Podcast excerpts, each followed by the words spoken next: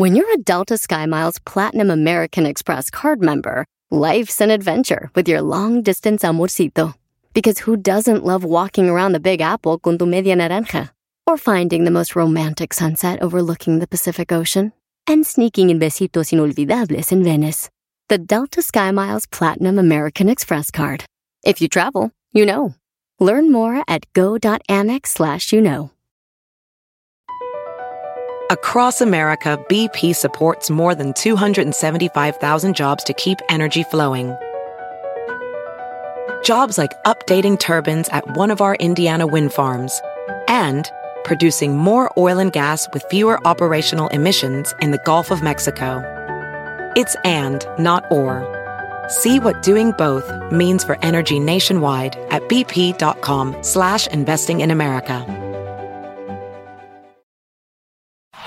Este es el podcast que escuchando estás. Eran mi chocolate para carcajear el show machido en las tardes. El podcast que tú estás escuchando. ¡Bum! Señoras y señores, hecho más chido de las tardes, serás de la chocolata. ¡Ay, ay, ay! Aquí estamos a la orden para lo que se les ofrezca, ya saben. Pues eso. show más chido de las tardes. Y la culpa no era mía, Nico. No, hombre, a ver si no se los agarran. A ver si no se los agarran. Nos vamos con las 10 de Erasmo, señoras y señores. En la número uno de las 10 de Erasmo. Fíjense ustedes que Ivanka Trump y Donald Trump. Primero Donald Trump dijo I love Goya. Ahora salió la hija de Donald Trump con una lata de frijoles diciendo It's Goya. It has to be good. Si es Goya, tiene que ser bueno. Y lo puso en español y en inglés. Entonces le empezaron a escribir ahí a Ivanka, oye, ¿sí sabías que los que vinieron a... inventaron esa marca llegaron ilegalmente a Estados Unidos? Para ti, para tu papá, ellos son unos eh, delincuentes porque vinieron ilegalmente. Y le empezaron a tirar ahí. Y entonces, porque todo se armó porque la gente está enojada con Goya, que es un producto mexicano, y apoya a Donald Trump. Pues ahí está la Ivanka de modelo, con su lata de frijoles Goya, diciendo, if it's Goya, has to be good. Si es Goya, tiene que ser bueno. Bueno. Ya ves si funcionó el, el comercial, maestro. No, pero es que ustedes están cayendo. Ustedes son bien güeyes. Ustedes están cayendo como, como los que cayeron con el audio de Alfredo Adame y la Laura en América. Están bien güeyes. ¿Por qué caen en todo, brody? Y luego se quejan. A ver, pero, pero ¿por qué, Doggy? A ver, explícanos. Porque es, es Televisa armando algo con Adame, que ya había armado algo con el Trejo. Entonces, a ellos les gusta este tipo de, de argüendes. Y cayeron y... No me manden nada de eso ya, por favor. Por favor, de verdad. Cada que manden uno de esos es un recordatorio a su mamá, acuérdense. Oye, este. la cosa, la cosa es de que Ivanka Trump, digo, me gustaría a mí trabajar con Ivanka Trump y que me diga, Erasno, voy a tomarme una foto con los frijoles, ¿me los puedes sacar? Sácame los frijoles de ahí. Yes, Ivanka, why not? Imagínate que Ivanka acabe de tomarse la foto y que tenga que poner los frijoles en la alacena y no alcance y que los ponga en la orillita y que diga, Erasno, come on, please, que me puedes empujar los frijoles. Sí, cómo no. Oh. Yes, let me push you the Wow. beans all the way. Let me push you the beans all the way. Oh, Erasno! It's fine. You're gonna be okay. Oh, let me push it in more. Oh, yeah. The beans ah, are. come on. The beans are all the way over there. Don't worry. Thank you, Erasno. Oh, my God. You're so good. Oh, my God. Thank you for pushing me the beans. Hoy no más. Oye, señor, señores, buenas noticias. Ya salió el calendario de Qatar. Ya, el- ¡Ea! eh, sí, ya tenemos el día, el horario y todo del mundial que se va a llevar a cabo en Qatar, señores.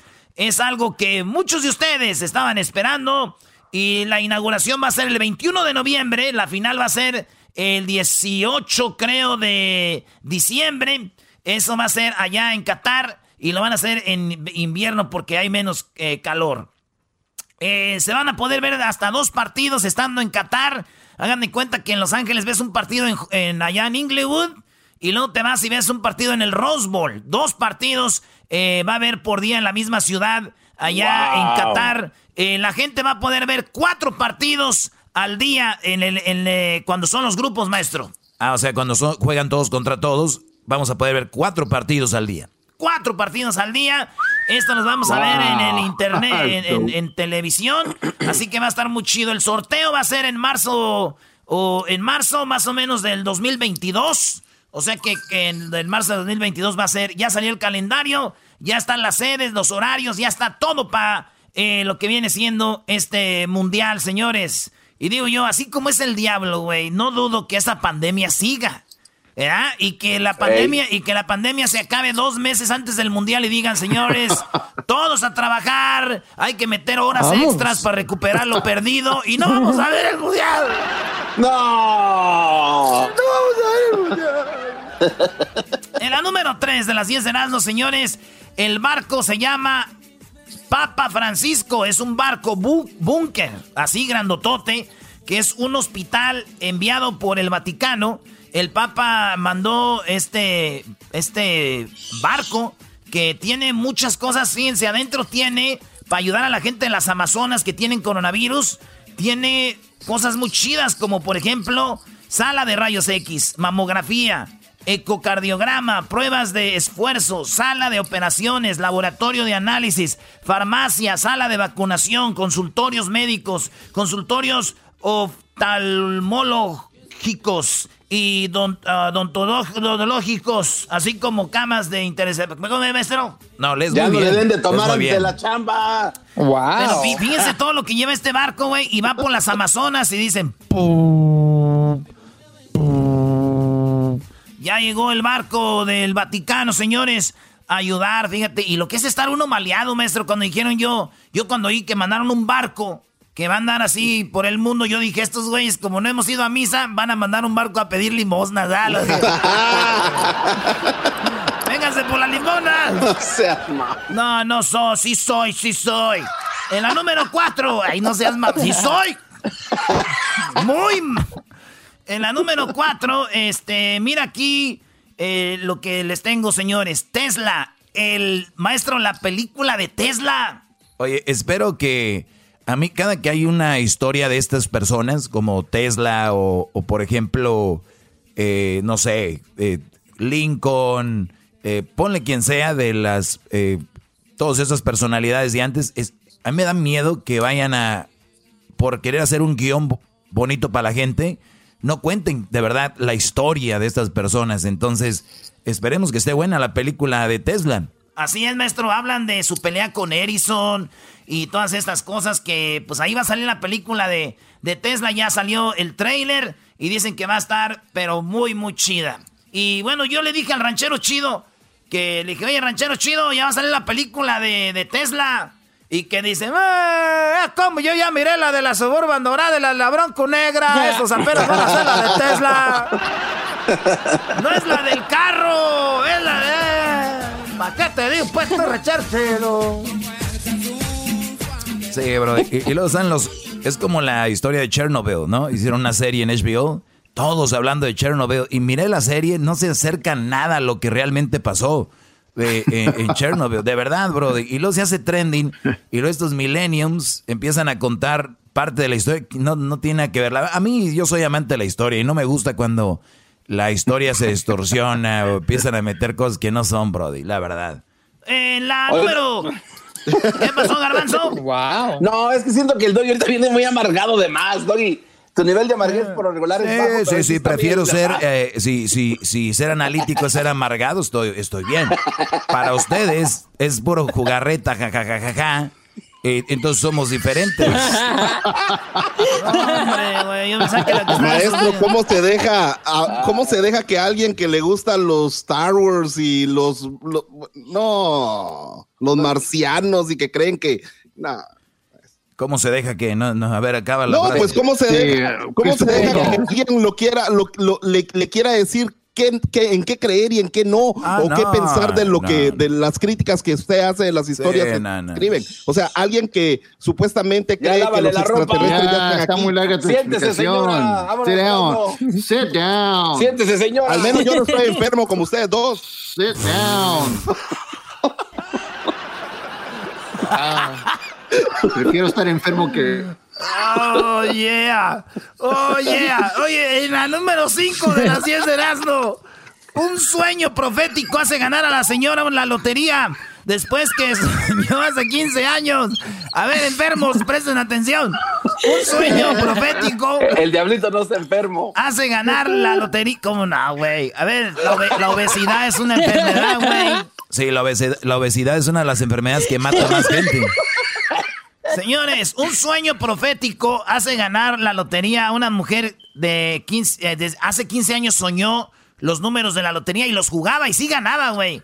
¿Qué ganaba? Que mil dólares, que mil quinientos y así. Pero acaba de ganar un eh, medio millón de dólares en Australia, güey. Dicen que siempre ella jugó los mismos números, siempre jugó esos mismos números y pues es rica ahora, señores. Digo, ¿qué cosas? Esta señora Sueña con los números, juega esos números, gana mucho dinero, se hace rica, güey. Yo el otro día soñé con una porno, mi porno favorita, y también soñé y que me, hacía rico, güey. No. ya, ya, vámonos, ya vámonos. Ya, este, güey, ya regresamos. Soñé con esa porno y me hacía rico también, fíjate. Escucha. Chido pa' escuchar. Este es el podcast que a mí me hace carcajear. Era mi chocolata. En, la, número 6 de las 10 de Erasmus, señores, consiguen recuperar pulmones humanos dañados tras conectarlos a los puercos vivos, maestro. Oye, a ver, ¿cómo funciona eso, Brody? Haga de cuenta que los, los pulmones que le quitan a la gente que dona órganos, cuando se los quitan, los pulmones tienen poquitas horas de vida para que esté bueno. Y es cuando lo llevan y lo trasplantan o lo cuidan así. Entonces dijeron, ¿cómo le hacemos para que dure más, güey? Y entonces lo pegaron los pulmones a los puercos, a los cerdos, a los marranos. Se los pegaron y vieron que se podían este, mantener vivos, todavía chidos. Y entonces yo digo, ay, güey, va a ser raro, ¿no? Imagínate que ocupa un, un señor un trasplante allá en Florida, güey, y tú tienes aquí el riñón, imagínate, trae al puerco para pegárselo, güey, para llevarnos al, puerco así. puerco. Digo, si van a empezar a hacer eso de usar marranos, güey, para pegarle los, pulmones y tráelos ahí, y yo digo, diablito, Güey, tú no te dejes rentar, güey. Es, güey. No te dejes usar, diablito. ¿Dónde andas, diablito? Vine a Florida, trae un, un pulmón. Oye, esa mamá. En la número 7 de las 10 de las señores, una mujer regresa a China. Esta mujer regresó, regresó, a China y contagió a 70 personas. Ella era, era, era, asintomática, no sentía los, los, los de estos, le hicieron examen y salió negativo. Y en su departamento dicen que en el elevador cuando llegó, ahí los contagió. ¿Cómo se dieron cuenta que era ella? Ahorita ya pueden seguir, güey. De, todos los coronavirus son diferentes, aunque sea el mismo, el COVID-19, pero se ven los genes de dónde vienen y le hicieron el examen a la doña y ella fue la que contagió al portero. El portero estuvo en otro lado, el del otro lado fue una fiesta y 70 personas. Y yo digo, güey, esta mujer por lo menos puede decir en el futuro, güey, sí contagié y lo digo con la frente en alto, pero fueron 70 güeyes, yo. Yo fui. ¿No? Sí, porque hay gente que anda mala del coronavirus y contagia uno o dos, así que chistes. Si vas a contagiar, sin miedo al éxito, papá, ¿no? Sin miedo al éxito. No digas eso, Doggy, que no le gusta el enmascarado. A mí no me gusta esa frase, maestro. Esa frase es de, bueno, la número 8 de las 10 de ¿no? Una serpiente venenosa mató a dos miembros de una misma familia eh, en cuatro días, güey. No, mató a tres. Espérame, ¿cuáles dos? Primero, mató a una muchacha que estaba dormida en el piso. Y luego esta víbora, a los dos días como que se quedó por ahí, mató a, la, a dos personas más, que era la cuñada de esa muchacha y al esposo de la que mató primero. Tres personas mató esa víbora. Dicen que la víbora la agarraron en una cobra y la, la tiraron en el bosque, güey. Fíjate, ellos dijeron, no. hay que tirarla al bosque, sí, güey. Y digo yo, tengan cuidado, güey. Nunca falta en la familia una víbora que empieza a acabar con la familia, güey. Pero si hay una que ustedes detectan por ahí, ya saben, hay que llevarlas al bosque, ahí las tiran.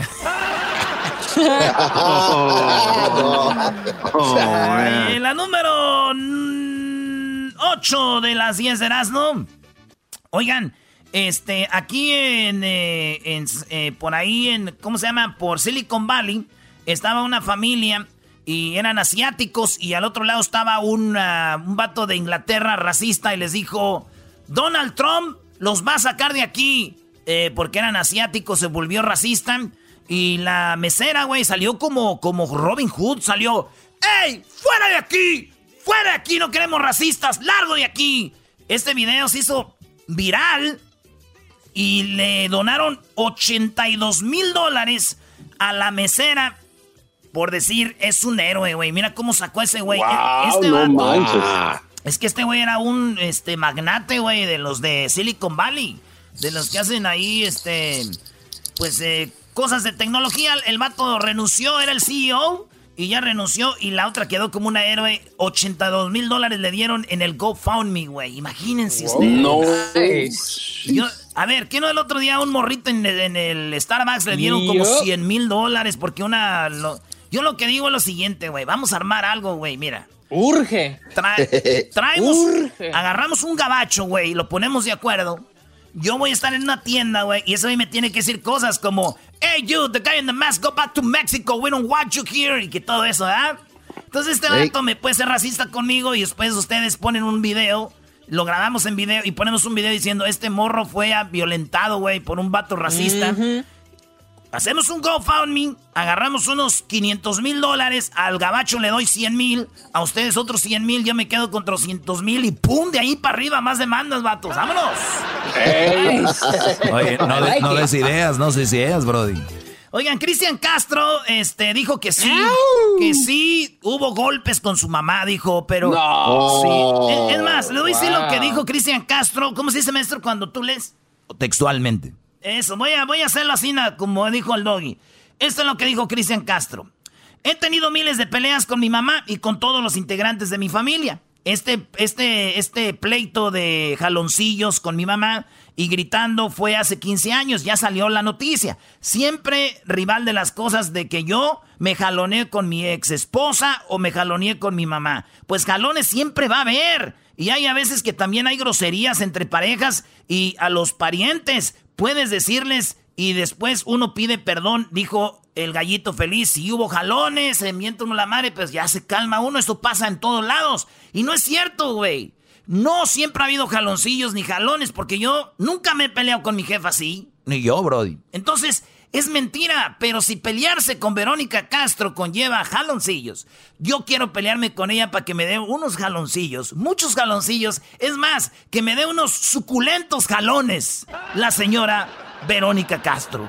Eso es lo que yo le pido a esta señora si van a pelearse con jaloncillos, que esos jaloncillos sean de Verónica Castro hacia mí y yo me peleo con ella. Oye, ¿quieres jaloncillos de pescuezo?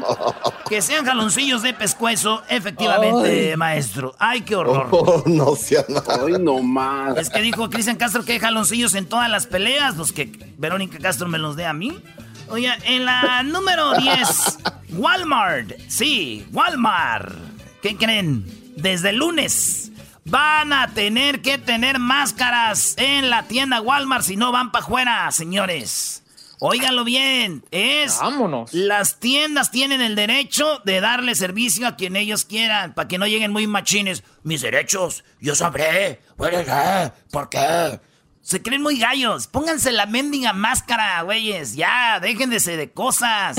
No se les va a caer nada. Llegan, se ponen la máscara y se la quitan después. Es más, Ya veo las madrizas que se van a poner en las tiendas estos últimos días. Traigan sus teléfonos listos, bandas, y van a la Walmart. Garbanzo, diablito, ustedes que siempre han querido tener likes y views en sus videos. Ahorita es el momento. Se van a armar los madrazos en Walmart. Es más, señores, yo vendo máscaras de luchador para que estén al acorde de las madrizas. ¿verdad? Digan, oh, muy sabe luchador.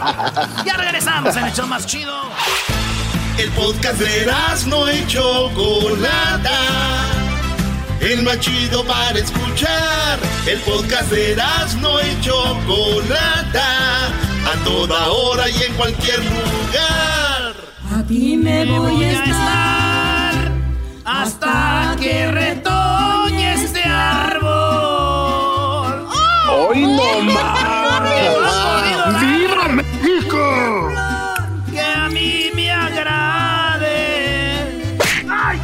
A ver, a ver, Qué sí, bueno. no, no, no, ya, por favor, déjame cantar las hilguerillas, serás. Oye, vamos con lo de la vacuna del coronavirus, muchachos. Perdón, pero ya estamos viendo luz al final del túnel. Sí, gracias a Dios. Tenemos buenas noticias sobre el avance de la vacuna. Muchos van a decir, ay, Choco, qué ingenua eres. Ya están preparando lo que nos va a infectar a todo el mundo, Choco. O- otros van a decir, Choco, la vacuna ya la tienen desde hace mucho tiempo, nada más que la van a usar cuando terminen las elecciones. Choco, Choco, qué inocente, Choco, qué inocente eres. Están preparando el veneno que nos va a controlar. O sea, que si usted piensa así, mis respetos. Pues bueno, están preparando lo que va a controlar a la humanidad. Están preparando el veneno, están preparando para mí la vacuna y cada quien eh, pues puede tomarlo como quieran. Ese es lo bonito de, de todo esto, ¿verdad? De, de la gente Yeah. que nos comenta, la gente que nos escucha eh, y todo. Así que ustedes pueden pues no ponerse la vacuna si no quieren. ¿Con qué tenemos ahí? Oye, Choco, habló un doctor en Argentina. Este doctor habla de cómo van las vacunas y quién es el más avanzado. Claro, y ahorita les voy a decir una nota muy interesante sobre las vacunas que posiblemente ya las están usando en personas y cuál ha sido su reacción de estas personas. Escuchemos esto. Mire, son las fases iniciales. Y lo útil en estas fases es ver si no son tóxicas para el paciente, si no provocan muchos efectos indeseables, si genera anticuerpos, que es lo que han demostrado. Si esos anticuerpos son útiles, que es también lo que han demostrado in vitro, o sea, no en seres humanos, sino que lo han probado fuera del ser humano a ver si destruyen esos anticuerpos y aparentemente por los resultados que dice la compañía son serían útiles. Pero esos sí ya fueron probados en personas, a eso voy. pero no infectados. Se prueban No en pacientes sanos, se testean los anticuerpos y esos anticuerpos son probados in vitro para ver si destruyen al virus. Y aparentemente son útiles. Más o menos lo mismo que mostró Pfizer hace unos días con 200 y pico de pacientes. Y más o menos lo mismo que mostraron los chinos hace cuestión de un mes y pico, dos meses ya, que destruían eh, los virus. O sea, hasta ahí venimos bárbaros. Todo viene sensacional y hay hoy en día más de ocho vacunas que se están usando, utilizando en humanos para ver estos efectos y hay 140 vacunas en estudio, o sea, un número bastante considerable. ¿Cuántas de esas, más de 140, están en una fase avanzada? Ocho le digo. Los que están más avanzados son ocho. Ah, los más avanzados de todos son el grupo de China junto con los Emiratos Árabes Unidos, donde ya hace a mediados del mes pasado empezaron la fase 3. La fase, no es que anunciaron que iban a empezar la fase 3, como ocurrió con Pfizer y, con Moderna ahora, sino que ya iniciaron la fase 3 a mediados de junio y en Beijing, en Abu Dhabi y en Wuhan. Sí, o sea que eh, han elegido esas tres ciudades.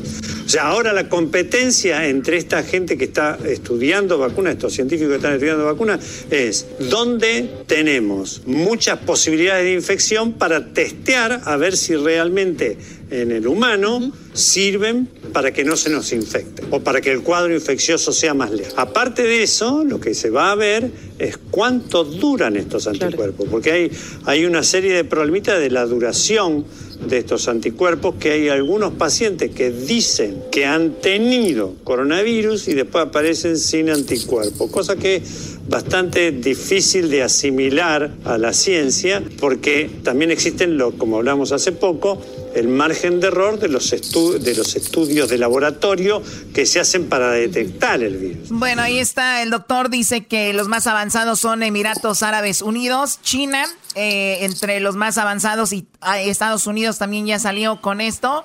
Así que ocho son los más avanzados. El, el asunto es de que, pues, se anunció, dice Moderna, al frente en la carrera hacia una vacuna contra el COVID-19 y entrará en la fase final de la prueba en humanos el 27 de julio, señores, 27 de julio. ¿Qué estamos el día de hoy, muchachos? 15. 15 de julio. Oye, entonces, bueno, la primera vacuna contra el COVID-19 probada en Estados Unidos estimuló el sistema inmunitario de los voluntarios, justo como los científicos habían esperado, reportaron investigadores el martes, o sea, el día de ayer. Y la vacuna se encamina a comenzar las pruebas finales, chicos. La compañía biotecnología estadounidense Moderna dijo el martes que su vacuna contra el COVID-19 entraría en la fase final de pruebas en humanos el 27 de julio, convirtiéndose en el primer laboratorio en hacerlo. Tenía que ser Estados Unidos. Qué bien. Diablito, ¿te la vas a poner? Sí. Sí, yo sí. Yo sí, para proteger no solamente a mi familia, pero a ustedes, mis amigos, mis grandes amigos, porque no quisiera que les pasara nada a ustedes. Bueno, Diablito, a ver si puedes, vas a andar ocupado repartiendo pulmones. ¿Cómo que pulmones? ¿Cómo que pulmones? Ah, es que ahora los pulmones chocos se los ponen a los puercos para que no se mueran. ¿Cómo? No, no, no, no, no importa. Sí, sí, sigamos. Bueno, no importa. Bueno, ahora sí dice aquí, mira, dice, no importa cómo lo veas. Estas son buenas noticias, dijo el doctor Anthony Fauci, el principal experto en enfermedades e infecciones del país. Eh, dice, la vacuna experimental desarrollada por los colegas de Fauci en los Institutos Nacionales de Salud y por Moderna comenzará su fase más importante alrededor de finales de este mes. El ensayo se hará en 30 mil participantes en Estados Unidos la mitad de los cuales recibirán la vacuna en dosis de 100 microgramos, mientras que la otra mitad se les administrará en un placebo. Eh, la meta en el ensayo será prevenir todo síntoma de COVID-19. Los objetivos secundarios incluyen evitar una infección del SARS-CoV-2, pero el martes los investigadores reportaron los hallazgos de los primeros 45 voluntarios que fueron vacunados en marzo. La vacuna proporcionó el esperado impulso inmunitario, muchachos. O sea que en marzo eh, hicieron estas vacunas y ayer martes dijeron, oh, oh, funcionó como pensábamos hasta el momento. Oye, pero como dijo el doctor argentino, eh, lo que hacen es de que les eh, ponen esto y luego en in vitro les ponen el virus. Y ahí es donde ven que el virus pues una palabra muy colegial, pues se achica, ¿verdad? El virus dice, no, aquí no. Ya, exactamente. Nosotros le decimos el cul... Ah, ¡Oh, my eh, God! Dale, Choco, dale. no, sí, espérate. Ándele. ¡Qué barbaridad! Oye, pues, ¿qué estás aquí en la qué buena o qué? Oye, eh, los, los voluntarios desarrollaron lo que se conoce como anticuerpos neutralizantes en su torrente sanguíneo, moléculas que bloquean las infecciones en niveles comparados con los hallados en personas que sobrevivieron al COVID-19, o sea, como Hessler y otra gente que ha desarrollado estos anticuerpos. Reportó el equipo de investigación en la revista New England Journal of Medicine. Este es un componente básico necesario para avanzar con los ensayos que podrían determinar si la vacuna protege contra la infección, dijo la doctora Lisa Jackson del Instituto de Investigación Kaiser Permanente en Washington, allá en Seattle, y quien estuvo a cargo del estudio. Saludos a toda la gente de Seattle. Dice que no existe una garantía, pero el gobierno espera tener resultados para finales del año, lo que sería una velocidad récord para desarrollar una vacuna. ¿Cómo diría Trump, no? Quickly. We did it quickly. It was so quickly. La vacuna requiere dos dosis con un mes de diferencia. No hubo eh, efectos secundarios graves, pero la, más de la mitad de los participantes en el estudio reportaron reacciones parecidas a las provocadas por otras vacunas como fatiga, dolor de cabeza, escalofríos y fiebre, además de dolor en el sitio de la inyección. O sea que como cualquier otra vacuna, esos son los efectos secundarios, ¿no? Para tres participantes que les dieron la dosis más alta, esas reacciones fueron más graves, por lo que no se buscará proporcionar e, esa dosis. Oye, Choco, ahorita que dijiste que da escalofríos, dolor de cabeza, fatiga, que, ya lo sepan que otras vacunas hacen eso, porque al rato se sale la vacuna, se las van a poner, van a decir, no se las pongan, me dio fiebre, dolor de cabeza, me dio fatiga, o sea, y ya estaba. Claro, algunas reacciones son parecidas a los síntomas del coronavirus, pero son temporales, duran aproximadamente un día y ocurren justo después de que la inyección señalaron los investigadores. El estudio se extenderá hasta el 27 de octubre, muchachos, o sea que ahí, ahí vamos, ahí vamos, para final de año parece que ya están. Dice Choco que Moderna al frente, esta es la compañía que tú dijiste. el anuncio este, de Moderna al frente, la carrera hacia la vacuna contra el nuevo coronavirus que es de fines de diciembre. Allí es donde dicen que estos güeyes van más al frente que todos, Choco. Más de 13 millones en todo el mundo y eh, pues causó más de ya casi más de medio millón de, de muertos. La tecnología de Moderna apunta a dotar al organismo de las informaciones genéticas necesarias para desarrollar preventivamente una protección contra el coronavirus. La farmacéutica de Estados Unidos, Moderna, investiga y trabaja con la elaboración de una vacuna COVID-19 y ya ha sido eh, incluso aprobada en varios ensayos voluntarios. Eh, los gobiernos están acumulando cientos de millones de dosis de, de distintas vacunas potenciales para estar en condiciones de iniciar la vacuna apenas los científicos terminen pues cuáles de ellas son eh, eficaces en Estados Unidos, un programa llamado Operation Rap Speed eh, aspira a contar con 300 millones de dosis para el enero. O sea, para enero ya hay 300 millones de vacunas, chicos. Yo creo que para entonces ya la pondrían para el público hasta enero. Ahí está. Buenas noticias son estas, ¿eh? De verdad, Choco, porque mucha gente está perdiendo la vida, claro. El garbanzo y Hesler los tenemos aquí todavía, Choco, de, pues de chiripa, pero Imagínate cuánta gente se va a salvar con esto. Bueno, ojalá y, digo, ojalá que, que, nosotros tengamos la razón que y, ponemos pues la fe de que es algo bien y no es para controlar la humanidad, ¿no? Pero qué chistoso, si la humanidad siempre la ha controlado el gobierno, ¿a poco ocupan una vacuna? Ya no se les entiende a esta gente de eh, fanáticos de conspiraciones. Ay, no. ¿No? O sea, siempre nos han controlado, ahora ya vacuna. Ah, para controlarnos más. Ah, ok, sí, perdón. No, sí, seguro. Lo, que pasa es que el control viene desde el, desde el momento en el que te obligan a ponértela y no te, no te dan otra opción. Entonces, este, todos los que se la van a poner... No, no, es una opción, eh, eh, es, opcional, ¿no? Bueno, en algo, imagínate si te dicen en el trabajo, si no te ponen la vacuna, ¿no entras a trabajar aquí? Ah, de hecho, ya lo hicieron en muchas bueno, fábricas. Entonces ahí sí, ahí sí, ahí sí está mal. Pues bueno, ojalá que estemos bien choco para pronto porque yo ya quiero largarme de aquí de tu casa, de veras, que ya me siento como... Oye, ya puedo yo ir a transmitir de mi... No, por mí te hubiera sido desde que empezó esto, todo lo hicieron. Ándale, güey. ¿Tú eras no, no te quieres ir? No, yo la neta, ¿para qué me arriesgo? ¿Para qué me arriesgo? Oye, Choco, este, dice un vato, no manches, le conté un chiste tan bueno a mi vieja que hasta un vato que estaba abajo de la cama se rió. Fíjate qué bueno estaba el chiste. ¡Échale, querido dar una flor que a mí me agrade. Chido, chido es el podcast de Eras, no hay chocolate. Lo que te estás escuchando. Este es el podcast de Choma Chido. Y esa música, ahora esa música qué? Choco, esta viene siendo la Jenny Rivera de Qatar, pero ustedes no saben. No están, no están preparados para esta plática. Otra vez, otro. Wow. Este, Choco, ya anunciaron el Mundial de Qatar ya anunciaron el calendario y ahí te van todos los datos y ya sabías que le iba a decir, es noticia no nacional, noticia mundial y si existen los extraterrestres como dice el garbanzo, hasta esos güeyes han de estar hablando ahorita ya de eso.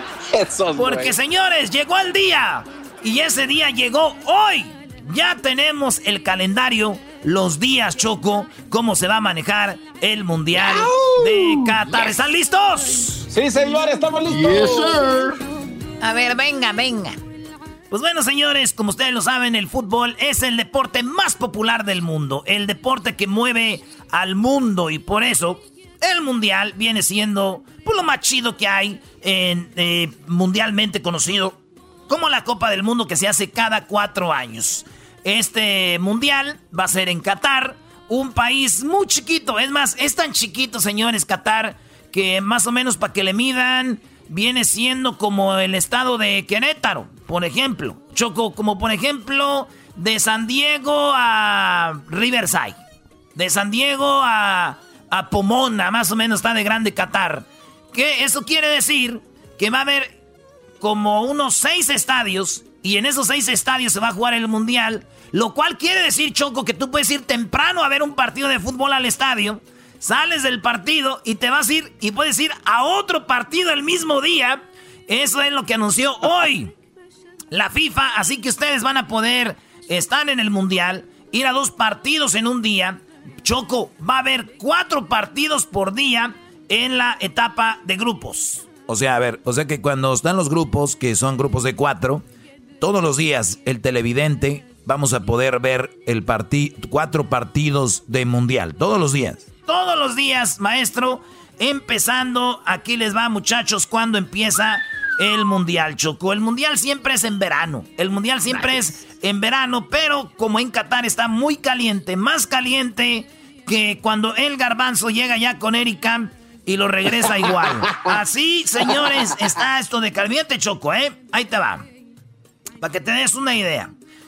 El mundial va a empezar el Mundial va a ser la inauguración el 21 de noviembre del 2022.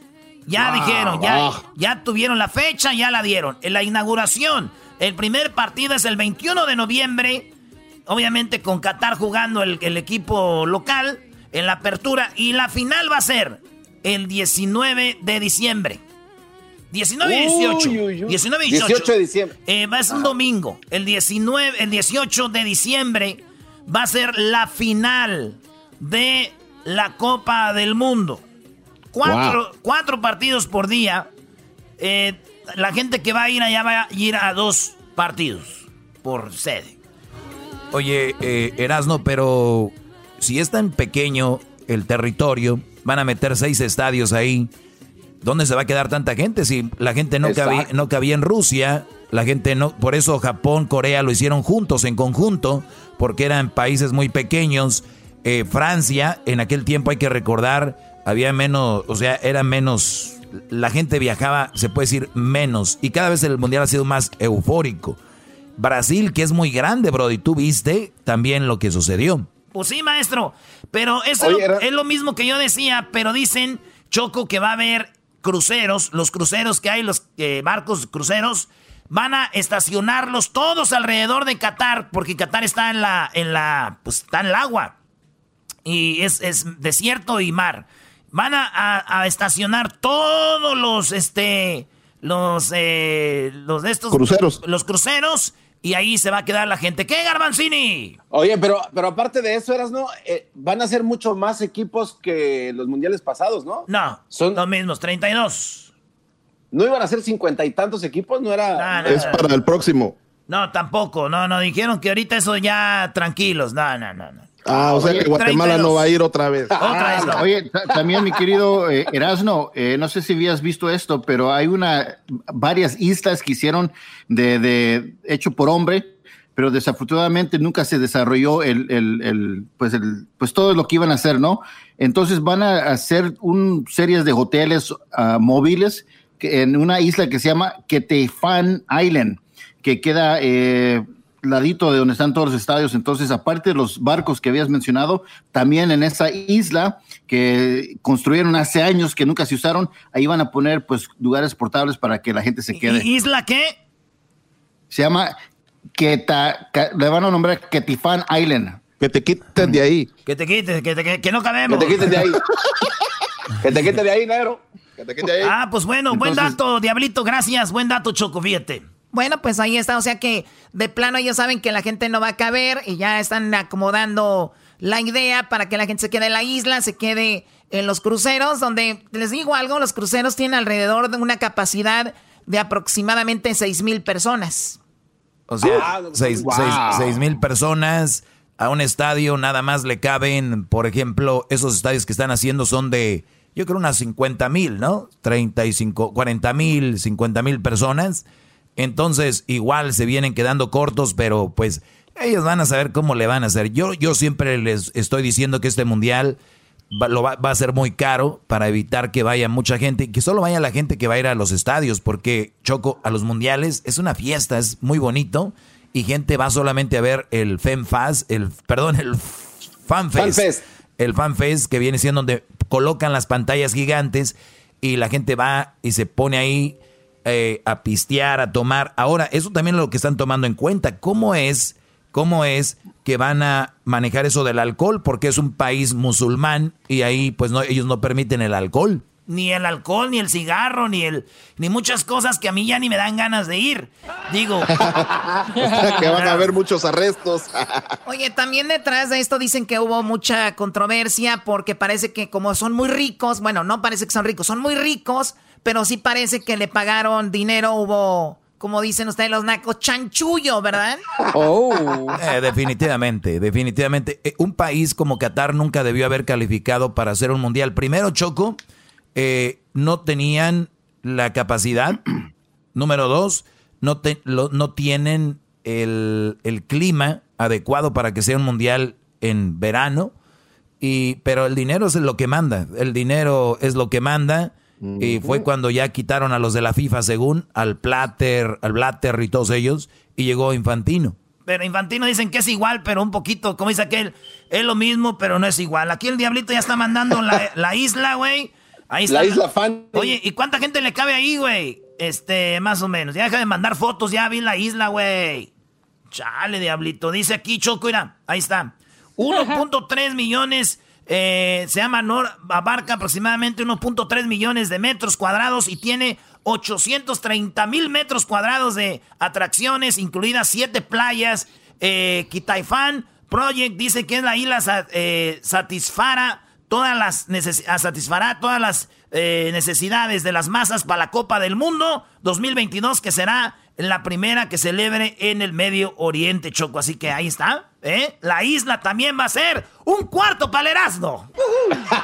A ver, entonces otra vez, otra vez, Erasmo, nada más para que quede claro. Hoy se lanzó ya oficialmente la FIFA el calendario, cuándo se inaugura, cuándo es la clausura, las sedes, los estadios. Ya está, es más, a ver si Luis eh, pone, pone eso, Choco, porque ya están ahí los, los calendarios, qué día los horarios de los partidos, los horarios, todo ya está, hasta los horarios de los partidos, pero ahora falta hacer el sorteo. Eso es lo que les iba a decir. El sorteo va a ser el 2022, en, en, en, en, marzo del 2022 va a ser el sorteo y ahí es donde va a empezar eh, pues Tocho Morocho. Mire maestro, aquí están las sedes. Una, dos, tres, cuatro, cinco, seis, son ocho, Brody. Ah, sí me he dicho seis, ¿ah? Sí, pero se entiende, pues estás medio güey, ¿cómo no? Ah, Eras, no, no te ofendas, te fue bien. Ocho. Choco, son ocho, ocho estadios. Y fíjate, en cada estadio se va a jugar uno, dos, tres, cuatro, cinco, seis partidos por estadio. Así que sáquenle la cuenta, güey. Seis por ocho. Eh, ¿Cuánto es, muchachos? 48. por 8, 48. 48. Entonces va a haber 48 partidos, Choco, de fase de grupos, 48 juegos. Y qué bueno que no llevaron más elecciones. Y con todo respeto, como dijo Edwin, Guatemala, eh, ellos quieren ver a su selección en el Mundial, pero sí, sí sería muy feo tener partidos por tener. Imagínense ustedes, eh, por ejemplo, eh, Guatemala contra qué otra selección chafa, México. O sea, por ejemplo, Guatemala, México. ¿Quién quiere ver eso? bueno, o sea que más equipos, menos calidad. Eh, sí, menos calidad y es un mundial. El mundial tiene que ir, o sea, ¿no? Los que tienen que ir, si no, pues, si no es un partido, partidos de caridad. Bueno, pues eh, suerte. Eh, más o menos cuánto. Ay, qué bueno que no me gusta el fútbol. Más o menos con cuánto dinero se puede ir al mundial, Eras, ¿no? Eh, se puede ir sin nada, nomás que te agarres un patrocinador, Choco, y te lleva gratis. Estoy hablando en serio. No, dile tú, Doggy, tú que manejas las finanzas, güey. No, eh, se está hablando de 5 mil dólares. 5 mil dólares que, eh, y hasta menos. Pero obviamente depende qué tipo de persona eres. Yo, yo, con todo respeto, les digo, yo no soy de quedarme en un hostal. En un hostal. Siento que el, el Erasmo y su amigo el Homero anduvimos en Rusia. nos, quedamos, nos quedamos en un lugar donde era una sede deportiva porque no había hoteles. Imagínate, Rusia no había hoteles. Eh, en una sede de El Garbanzo también estaba ahí, en una sede de un equipo de fútbol, ¿no? El, sí. el, el, el uno de, de Moscú. Patriascas. El Shakhtar, Shakhtar, Shakhtar de no sé qué. Pero ese, este, ahí nos quedamos. ¿Y cuánto el dinero? ¿Cinco mil? Cinco mil dólares es más o menos, pero obviamente dependiendo de dónde vuelas, pero es un estimado que se está haciendo. Hablan de trayectos. Yo este trayecto Choco lo veo muy, muy raro. Dicen, hay que llegar a Rusia y de ahí a, a Qatar. ¿Por qué quieren llegar a Rusia, Choco? No, no, no. ¿Cómo que llegar a Rusia? No. Choco, tenemos que ir a, a, ver cómo van los niños, que ya, ya han de tener unos 3, 4 añitos. Oh, oh, come on. Oye, las rusas van a ver a sus niños de, de, mexicanos, de los latinos que fueron, van a decir, oh my God, nos arrepentimos. Mira lo que salió. Pero bueno, saludos a toda la gente futbolera. Tiene la información aquí en el show de la chocolata. El mundial se acerca. Pues vayan ahorrando. Por eso preguntaba. Sí, ahorrando una, una buena lana, como lo hace Aldo vendiendo botes se sale para ir al mundial, Choco. No, es en serio. Vendiendo botes, sacando botes, aplastando ahí plastiquitos, como no queriendo, metiéndole uno de a cinco, uno de a diez al puerquito. O sea, sale Se llama Qatar Foundation. Se, se, juntó 900 dólares, Choco, hasta, hasta el momento. Pero Aldo no va a ir porque es el que dicen que es bien mandilón desde que se trajo la mujer oh. de Tijuana, ¿no? Ah, sí, es verdad. Ese mero, ese Pero él no sabe. La mujer de Tijuana, ese es. Ya es bien mandilón. Ahí va la música de Qatar para que se vayan acostumbrando.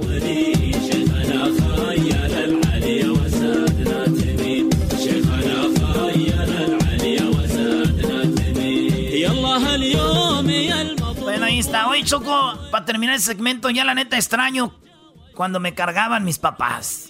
Qué bonito, ¿verdad? Sí, extraño de cómo me cargaban, que me cargaban mis papás. Ahorita lo único que me anda cargando es la fregada, fíjate nomás.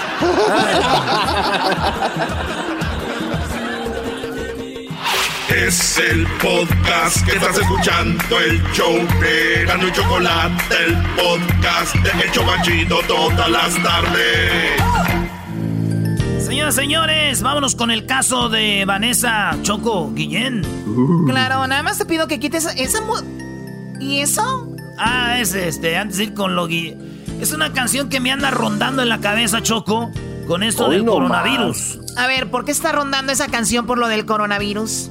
Porque yo oigo la canción y se me viene a la mente esa de que dice así más o menos, ¿no? Preparáis, hijo. Y dice... Ahí te va. Para todos ustedes, con mucho cariño, queridos amigos. Ah, no, te choco, ahí va. Beben y beben y vuelven a beber. Mis amigos en el vicio me quieren ver caer. Beben y beben y vuelven a beber.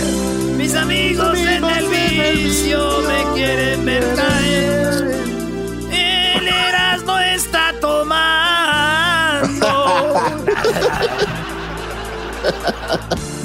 Ay, Erasmo, qué bueno que tengas todavía esa, esa mente de niño. Ah, yo sí, yo sí todavía tengo la mente de niño. Por eso me encanta, Choco, comer dulces y, y jugar a las casitas con las niñas y al papá y a la mamá. Oh my God. Muy bien, bueno, a ver, vamos con lo de la niña que asesinaron allá en una base militar. La, la chica Vanessa Guillén, la cual descubrieron su cuerpo enterrado en tres diferentes uh, pues hoyos o agujeros que los que la asesinaron, pues ahí la pusieron. La mujer que dijo, la mujer que habló sobre cómo la habían asesinado, estamos hablando de la chica Aguilar. ¿Cómo se llama la chica Aguilar? ¿Cómo se llama? Cecily Aguilar. Cecily Aguilar, ¿verdad? Bueno, ya fue a corte, se declaró inocente. Obviamente cuando se declaran inocentes que van a pelear su, su caso. Pero esta mujer ayudó a descuartizar a Vanessa, esa es la palabra, lamentablemente, o desmembrar, la verdad, porque el hombre ya la había matado con un martillo, ya la había matado con un marro, no sé qué, le pegó, la echó en una caja y la llevó a enterrar, a deshacerse del cuerpo. Cuando le llamó, le habló por teléfono a la novia, que es la Cecil Aguilar, y le dijo, vente mi amor, ven a ayudarme a hacer un acto, pues no, muy, muy malo. Esta chica accedió, ¿Tú qué hubieras hecho? ¿Le llamas a la policía o te quedas callado? Uy, Choco, qué, qué buena pregunta porque el hecho de que si mi novia me dice, maté a alguien eh, y ayúdame a tirar el cuerpo y yo me quedo callado, ya es, eso ya es, este, me imagino, va contra mí, ¿no? Brody, Claro, ya, eres, ya eres cómplice. Eres eh, cómplice, cómplice. Pues, pues, está muy, muy raro, ¿no? Pues yo pienso que puedes usar en corte como tenía miedo, por eso no hablé, pero también no lo acompañé. Claro, yo creo que ahí te, salvas, pero en este caso, ella sí lo acompañó, ella dijo, vamos, y de hecho ella era, como fan de ese tipo de dark, ¿no? Como tenía un helado dark. Hay gente que todos tenemos un lado dark, pero hay gente que lo tiene muy. Oye, ya cálmate, Choco. No, pero Edwin no. No, no, ya, ya. No, tenemos ese lado oscuro sobre, me refiero oh, pensamientos. Unos los llevan al hecho, otros a no. Pero bueno, la cosa es de que ella le ayudó y cuando trataron de, de, de quemarla, pues no pudieron. Después la deshicieron con un machete. Ella, ella lo dijo. O sea, dice, yo le ayudé con un machete a hacer esto. Yo creo que la defensa está diciendo, yo estaba ahí, pero cuando ya hice eso ya estaba muerta. Bueno, puede ser, pero también lo que la están culpando más que todo es encubrimiento. O sea, todos los meses que pasaron, la familia buscándola y ella sabía y ella seguía trabajando y subiendo cosas al internet, como disfrutándolo. Vamos a escuchar lo que dice la hermana de Vanessa, de Vanessa Guillén, ¿verdad? Aquí la tenemos, Mayra. No es lo mismo, fue por computadora, este, yo hubiera, sí, así. Perdón, antes de esto, es que ella vio por la computadora el caso, el, eh, como está ahorita el coronavirus, creo que por, a través de la computadora fue como vieron esto. ¿Si es por eso, chicos, o por otra cosa? Así es, este, se presentó Cecily ante el juez, pero fue videollamada. Ah, Este, fue por eso que no, que no estuvo presente.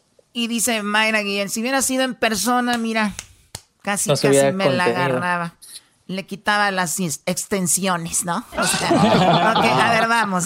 No es lo mismo, fue por computadora. Este, yo hubiera, sí, así sentí coraje y, um, o sea, mucho nervios, estaba nerviosa, tristeza, todo junto. Este, no, ya, ya me puedo imaginar qué es lo que pasaría si, si estuviera enfrente de mí, pero tengo que controlar eso y, y mantener postura y seguir.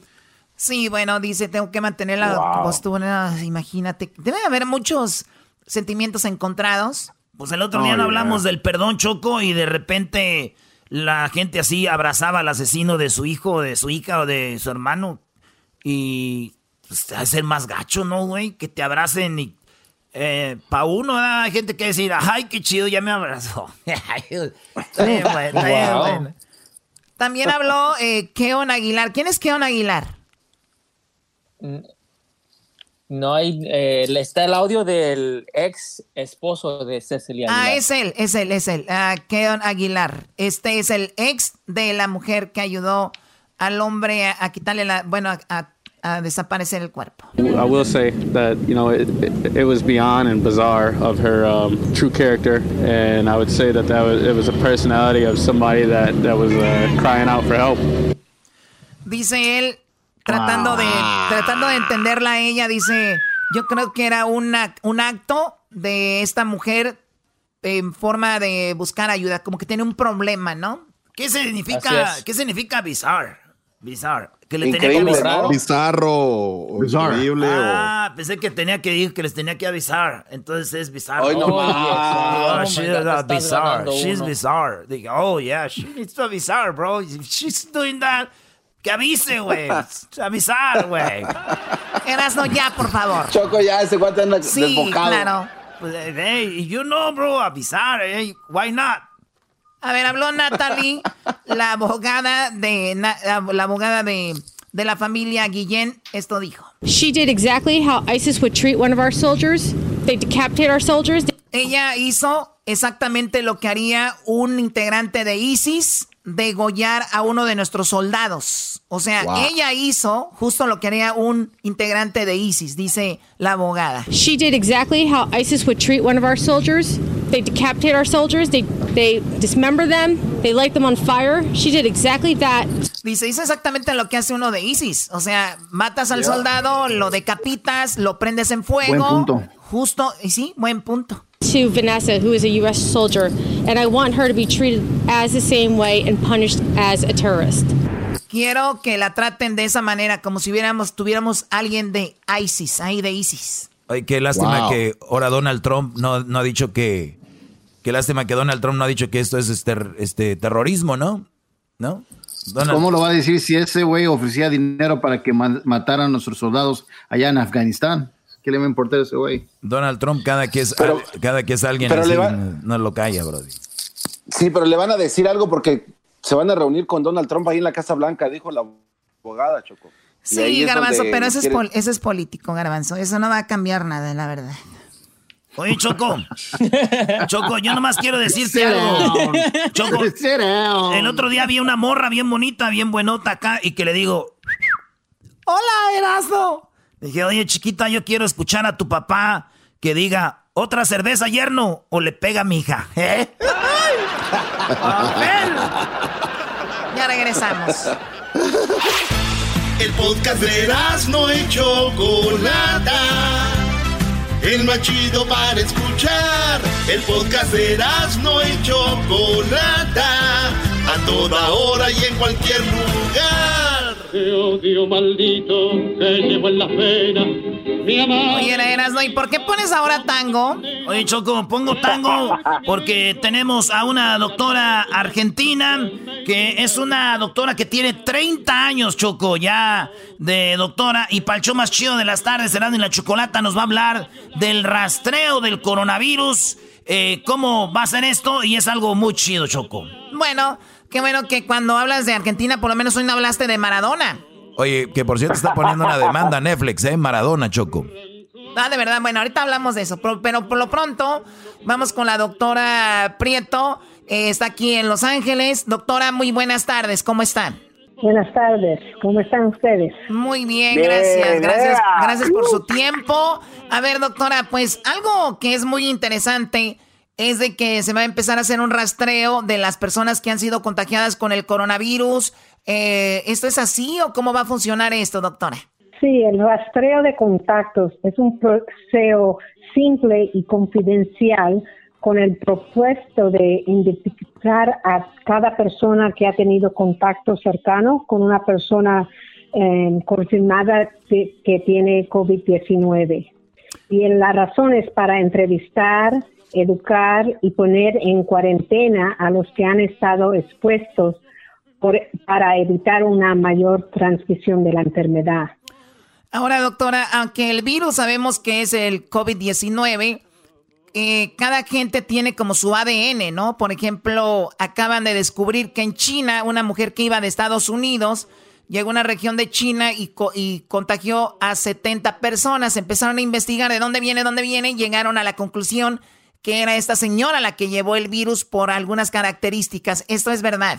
Bueno, realmente es por preguntarle a la persona dónde ha estado usted durante el, periodo que usted estaba infecciosa. Así que eso es como se sabe, pero no es que hacen una prueba especial para estar seguro que es esa persona que contagió a todas las 70 personas. Oiga, pero esto de, de, o sea, ¿cómo funciona el rastreo? Es, por ejemplo, yo me contagié, ¿no? Eh, de coronavirus. pero yo, yo fui a la tienda, fui a tres tiendas, por ejemplo. Fui a, por decir, Walmart, eh, fui de repente a la, por ejemplo, a la Bonds y fui de repente a la Home Depot. Eh, esas tres tiendas. ¿Qué, ¿Qué, va a pasar? ¿Cómo funcionaría el rastreo conmigo? Sí, lo importante es que las personas que usted tuvo contacto en, por más de 15 minutos y menos de 6 pies. Así que verdaderamente si usted estaba caminando por el negocio haciendo sus compras, eh, no vamos a saber las personas que tuvo contacto y lo más probable es que no tuvo contacto suficiente tiempo para contagiar a alguien. Así que esas no van a ser las personas que vamos a poder eh, seguir y preguntarle más preguntas. Generalmente son personas de su hogar o a donde trabaja o, por ejemplo, algún lugar que va eh, constantemente la misma gente, que uno ya los conoce, ¿no? O sea, con esto me está diciendo, doctora, que es más probable que uno se contagie con gente con quien comparte más de 15 minutos y con quien uno está siempre pues cerca, ¿no? Sí, claro. Eh, así pasando ah, rápidamente al lado de alguien sería muy raro que la pueda contagiar. Tiene que esa persona justo toser o destornudar encima de uno para que lo contagie. Pero si no, pasando em, la posibilidad, no le voy a decir que es completamente cero, pero es casi cero. Oye, eso es muy interesante lo que dice doctora, porque yo me imaginaba que el hecho de ir a la tienda ya me podía contagiar con, con el virus, o sea, es donde estás más tiempo, donde convives más. Por eso decía el alcalde de Los Ángeles, dejen de reunirse, dejen de estar conviviendo con gente que vive en otra casa, porque ahí es ahí donde empiezan los contagios, doctora. Sí, es exactamente. En la tienda lo más probable que uno se pueda contagiar es cuando toca algo que alguien tocó hace poquito, minutos antes, que de vuelta tosió o destornudó encima o que había ya contagiado su misma mano y entonces tocó algo que uno va a estar comprando, ¿no? Pero si no, eh, así de una persona en vivo sería muy difícil. Es la, razón más eh, que vemos es son fiestas en la casa, cuando están especialmente adentro de la casa, en una sala o un lugar más chiquito, ¿no? Si uno tiene una fiesta y está al aire libre, sería más raro que uno pase la infección de una persona a la otra. Con razón ahorita las ah, Sí, con razón ahorita los restaurantes ya te atienden, pero ya en el parking choco ya están poniendo mesas afuera en la calle. Ah, es verdad. Ok. ¿Nos decía, doctora? Sí, iba a decir que el problema con las fiestas, aunque estén afuera, el problema es cuando entran adentro de la casa a usar el baño, por ejemplo. Si ah. tienen eh, la, mano contagiada y tocan las cosas, la, manija, lo que sea de la, eh, la puerta, entonces la persona que le sigue y toca la misma puerta, así se puede contagiar. Oye, Choco, entonces tú puedes decir, oiga, Sí, puedes decir, oiga, este, fíjense que me hice pipí pero, ¿por qué no fuiste al baño? Miren, me hice pipí, pero no traigo coronavirus. bueno, oye, pero esa es una información muy interesante. Entonces, así es como se va a rastrear. ¿Este sistema de rastreo va a estar en todo el país o solo en el condado de Los Ángeles, en California? ¿O cómo va a ser esto? Bueno, en todos los lugares están tratando de hacerlo. Es tener el equipo, las personas, el personal para hacerlo, ¿no? Y entonces en Los Ángeles ya tenemos más de 1.700 personas que están en, contacto con las personas que son positivos, pero si hay más casos necesitamos más personas. algunas ciudades más pequeñas a lo mejor no tienen el personal para poder hacerlo. Sí, bueno, doctora, pues muy buena información, le agradecemos mucho, gracias por esta información y hay que cuidarnos, hay que tratar de no convivir eh, con otras personas, obviamente la gente que tiene que trabajar ya saben cuidarse y cubrirse y si tocan algo en la tienda, pues nada más no se toquen la cara, hay que lavarnos bien las manos y si vamos a entrar a la casa, pues tratar de, quitarnos pues lo, que traemos ahí, desinfectarnos. Doctora Prieto, muchísimas gracias. Cómo no, gracias a ustedes. Hasta luego, señores. Hasta luego, doctora. Oye, Choco, y dijo aquel, oye, si yo, si tú fueras mi novia, si tú fueras mi novia, yo pondría tu foto de fondo de pantalla por si me roban el celular verán a alguien que ya se les adelantó robándome el corazón. oh my god, qué romántico. No pongas la de la Choco porque ni se lo van a querer robar, van a decir, ahí tiene un virus.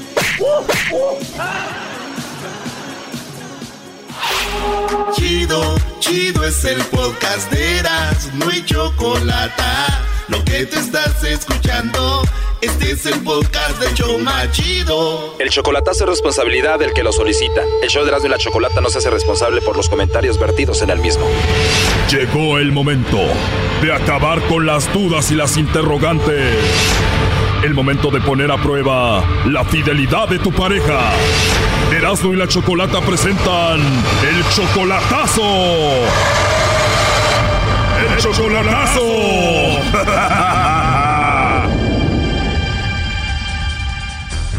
Bueno, nos vamos con el chocolatazo a Honduras y tenemos a Lalo. Lalo, buenas tardes. Sí, buenas tardes. Lalo, le vamos a hacer el chocolatazo a Ana Maribel, ella es tu novia. Ya. Ella está en Honduras y estás haciendo el chocolatazo porque apenas tienen tres semanas de relación y ella ya te está pidiendo dinero. Ya me está pide y pide dinero. Tres semanas apenas y ya te está pide y pide dinero. ¿Ella es una mujer bonita? Sí, sí, eso sí. Ella tiene 28 y tú 42 años. Ya, voy a cumplir 43. 18 años menor que tú entonces. ¿Y tú también eres de Honduras? No, es de, de Guerrero. ¿Y cómo la conociste a ella? Ah, por el internet. ¿Por Facebook? Ya. ¿Y tú le mandaste el request a ella, la solicitud, o ella te la mandó a ti? Ella. ¿O ella te mandó la solicitud? Ya. O sea que está muy raro, te manda la solicitud y a las tres semanas de novios ya te pide dinero. A, a los dos días. ¿O a los dos días ya te pedía dinero? ¿Cómo te lo pidió? Ah, que no, no me dijo que le prestara yo dinero y que después me lo pagaba, pero dije, ¿cómo me lo va a pagar después? No va a pagar. Exactamente, ¿y por qué te lo pidió? ¿Tenía una necesidad? Ya, ok. Nah, ya, sí, porque tenía necesidad. ¿Y qué dijiste? Primero le hago el chocolatazo para ver qué onda con ella, ¿no? Sí, sí, pues para estar seguro, ¿verdad? Pero, Brody, dos días de conocerse ya te pidió dinero. Aunque te mande los chocolates a ti, no tienes por qué mandarle dinero, Brody. No, no, de mandarle dinero no le voy a mandar. Inclusivemente, eh, que, dice, oiga, que salía yo del trabajo, por toda la mañana me está hablando, me dice que quiere dinero, que quiere dinero. La verdad, ¿tú ya le has mandado dinero? No, nunca le he mandado ni un quito hasta la fecha, nada. De aseguro si hace la sufrida para que le mandes dinero, Brody. Ya, de eso me habla que no, que mira que yo necesito esto, que necesito ropa y que, bueno, empieza cosas de mujeres. Bueno, de algunas mujeres, no todas pedimos, te calmas. a ver, tres semanas solamente por Facebook. ¿Ella te tiene en Facebook como su novio? Ya, ya ahí me tiene. ¿Y así como te pide dinero, también te presume en el Facebook? ¿Te escribe cosas bonitas ahí? No, de, de, de ponerme cosas no me pone cosas todavía. No, nada de eso. ¿Te anda escondiendo, primo? Ajá, exactamente. Oye, Lalo, ¿y Ana Maribel tiene hijos? Tiene tres. 28 años y tiene tres hijos. Sí, tiene tres hijos. ¿Y qué pasó con el padre de esos tres hijos? No, pues que dice que no, no sabe nada de él, que no sabe nada de él, que los niños los tiene ella y eh, a la fecha que él no le da dinero. Pero yo inclusivemente hace tres días le pregunté, le dije, ¿y cómo le haces para, para estarlos manteniendo? Dice, no, pues acá vivo con una prima, que mis familiares me ayudan. Eh, ahí, ahí fue donde ya no me pareció. Allí ya no cuadra, está raro. Ya no cuadra ahí. Bueno, Lalo, vamos a llamarle a Ana Maribel y vamos a ver si te manda los chocolates a ti o a alguien más, ¿ok? Ok.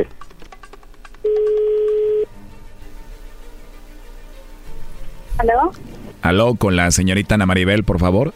¿Aló? ¿Eres tú, Ana Maribel? Sí. Ah, muy bien, Ana Maribel. Bueno, no te voy a quitar mucho tu tiempo. Mira, tenemos una promoción.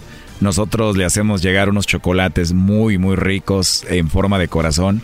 A alguna persona especial que tú tengas, se los hacemos llegar totalmente gratis. De eso se trata la promoción. ¿Tú tienes a alguien especial a quien te gustaría que se los enviemos? Mm, por los momentos, no. Perfecto, entonces si no tienes a nadie especial me los puedes mandar a mí, ¿no? sí, verdad. Yo digo que estaría bien, pero no tienes a nadie entonces. No. De verdad, Ana Maribel, no tienes a nadie, a nadie especial. No, a nadie. ¿Novio, amigo, esposo, nada? No, no, no tengo a nadie. No tienes a nadie, pero sí tienes una voz muy bonita. Gracias. De nada. ¿Y si te gustan los chocolates? Sí, me gustan. Qué bien, pues me encantaría llenarte de chocolates, ¿cómo ves? Estaría rico que te diera unos chocolates en tu boca, ¿no? Sí, ¿por qué no? Sí, ¿verdad? Además, escucha que eres una mujer muy hermosa. Gracias. De nada, Ana Maribel. Mira, ahorita estoy ocupado, no sé si te pueda marcar más noche. Sí, está bien. Cuando quieras. ¿Te puedo llamar antes de que te duermas hoy? Sí, sí, está bien. ¿Te duermes temprano o tarde? Eh, no, yo me duermo tarde, como a las 11. Entonces te llamo antes de que te duermas para decirte cositas bonitas y duermas rico pensando en mí. Mm, está bien, gracias. A ti, Ana Maribel. ¿Quién te acá? Dijiste ven para acá, o sea, ¿quieres que vaya para allá? No sé, usted ahora sí puede venir. Ah, si puedo ir, ¿está bien? ¿O qué fue lo que dijiste? No sé, usted, quiere. O sea que si yo puedo ir, voy. ¿A ti te gustaría que yo fuera? Sí. ¿Sí? Qué voz tan sexy. A mí se me hace que estás jugando conmigo. No, para nada, no. No, no, no, no. Aquí no. No corren aquí. ¿Son tus niños? ¿Cuántos son? Tres, no, que tengo dos varones y una niña. Tres, dos varones y una niña. Pues a mí me gustaría ser tu bebé también. Ah. ¿A ti te gustaría ser mi bebé? No sé, la verdad. ¿Pero te caí bien o no? Claro que sí. Qué bien. Y tienes 28 años, ¿verdad? Sí. Oye, ¿tú tienes eh, WhatsApp? Sí, tengo. Ahorita te doy mi número de WhatsApp y me mandas unas fotos tuyas. Ok, está bien. Perfecto. Oye, pero dime la verdad, entonces tú no tienes a nadie, ¿verdad? No. Bueno, entonces te llamo en la noche antes de que te duermas. Ok, está bien. Bueno, te marco a rato, hasta luego. Ok. Ahí está. Es todo, lobo, como te enseñé, güey. Uy, sí eras, ¿no? Oye, ¿cómo escuchaste a tu novia, Lalo? Está esperando el dinero que le iba a mandar ahorita, pero no le voy a mandar nada. Y espérate, primo, ahorita viene lo bueno. Ok. Apenas tres semanas de novios y a los dos días ya te estaba pidiendo dinero. ¿Cuánto te pidió? Ah, ella me pidió 250. Bueno, te marcamos en un rato. Ok, está bien. Tres horas después. Bueno, vamos a llamarle Lalo. ¿Qué pensaste de lo que escuchaste hace rato? No, pues está esperando los 300 dólares. Pues qué mala onda de su parte, ¿no? Ya, ya. No, pues sí está, está difícil. Chale, lobo. Ahí entró la llamada, no hagan ruido. ¿Aló? ¿Aló? ¿Eres tú, Ana Maribel, la mujer bonita, hermosa con la que estaba hablando hace rato? Sí. ¿Y quieres hablar conmigo otra vez o no? Sí. Qué rico escucharte de nuevo, Ana Maribel. Gracias. De nada, hermosa. ¿Y a qué te dedicas? Pues en los momentos no trabajo, así cuesta mucho el trabajo. Cuesta mucho encontrar trabajo, pues si tú ocupas algo, yo aquí estoy para lo que necesites. Gracias, gracias. Me imagino que no tienes apoyo de nadie. No, la verdad, no. ¿Y qué pasó con el papá de tus niños? ¿Te abandonó? Sí, sí, él conoció a una mujer ya vieja y se dice que se enamoró de ella. Ahí están. Se enamoró de la vieja fea y te dejó. Sí, sí, la vi. Y tú tan joven y tan bonita. Sí, así es. Además con una voz tan bonita. Gracias. De nada como para estarte escuchando todo el día. sí, ¿verdad? Tienes una risa muy tierna, eres muy tierna, ¿verdad? Sí, así es. ¿Y eres penosa? Soy un poquito penosa. Eres poquito penosa, Ana Maribel. Ajá. ¿Te gustaría que te quite lo penoso? no sé. Dímelo con confianza, ¿te gustaría que te quite lo penoso o no? Sí, ¿Segura te gustaría? sí. Físicamente hablando, ¿qué es lo que más te gusta de ti? De mí, de mí me gusta todo. Eh, Todo, pero ¿qué es lo que más te gusta de tu cuerpo? Algo sexy. De mi cuerpo me gusta. A ver, déjame adivinar, ¿es algo que está entre tu ombligo y tu cuello? Sí. Qué rico se escuchó ese sí. Y aparte de eso, ¿qué más te gusta de tu cuerpo? Me gustan las piernas. Tienes piernas sexys, bonitas. Sí, sí, yo no soy gorda, yo soy delgada. Delgadita, piernas bonitas. Ajá. Tienes bonito cuerpo. Sí, ¿Y estás pompudita o no? sí. O sea que estás para comerte a besitos toda. Ajá, así es. ¿Y te vistes muy sexy? Pues me gusta todos los vestidos. Si un día te veo, ¿te pondrías algo fácil para quitarse? Sí, ¿De verdad lo harías? sí, O sea que estás dispuesta a hacer todo conmigo. sí, así es. Este chocolatazo continúa mañana. Aquí un adelanto. A mí me dicen el lobo. Ah, Para que seas mi caperucita. sí, ¿verdad? Para comerte. Mm, Ajá, ¿Te dejarías comer por este lobo? sí. Pues para empezar ahorita te mando un beso, mira. Gracias, igual. ¿Te gustó? Sí. Esto fue el chocolatazo. ¿Y tú te vas a quedar con la duda?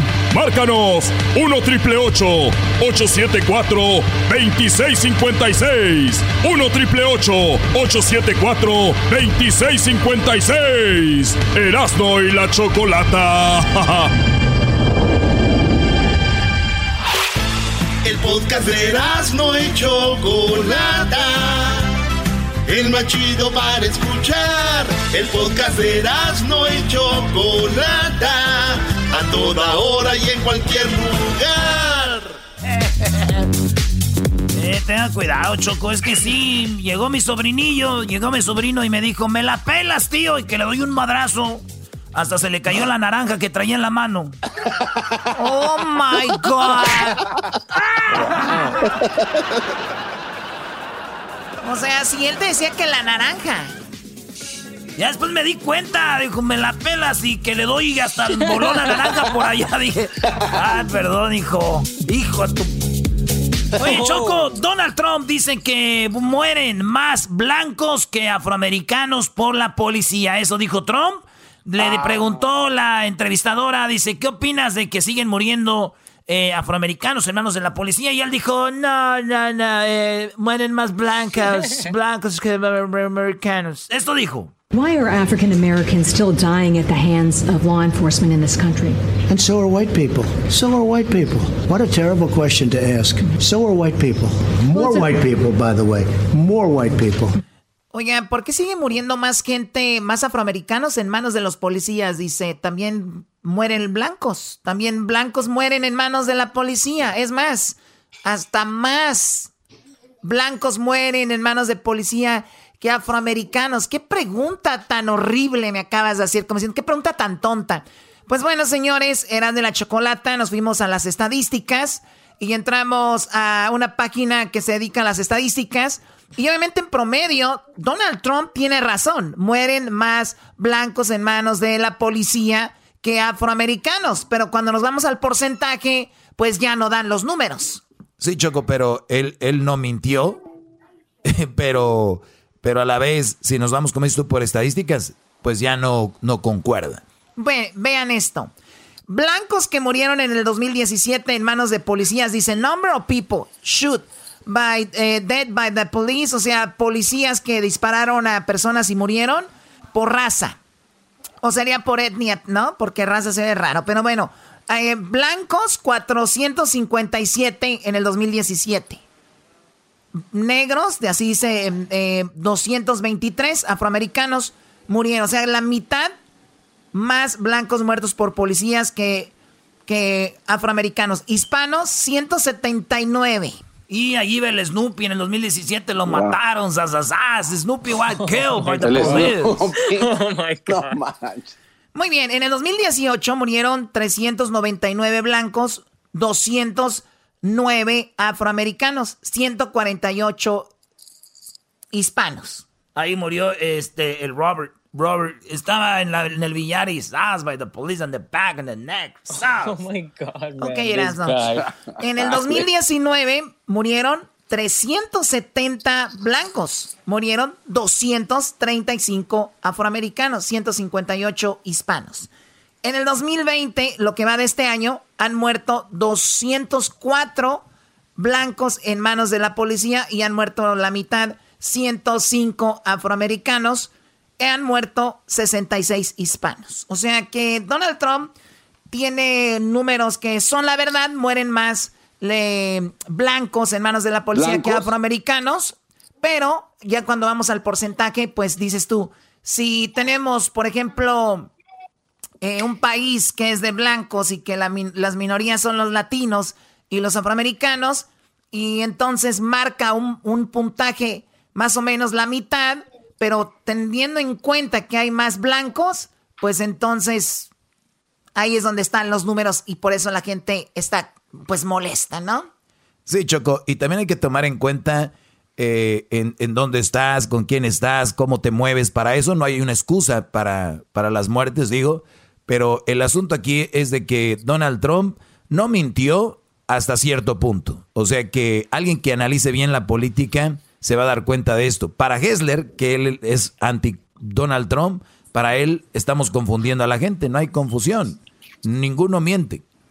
Bueno, a ver, eh, tenemos Los también... números no mienten. Tenemos también, eh, le pregunta sobre la bandera confederada, ¿le dicen?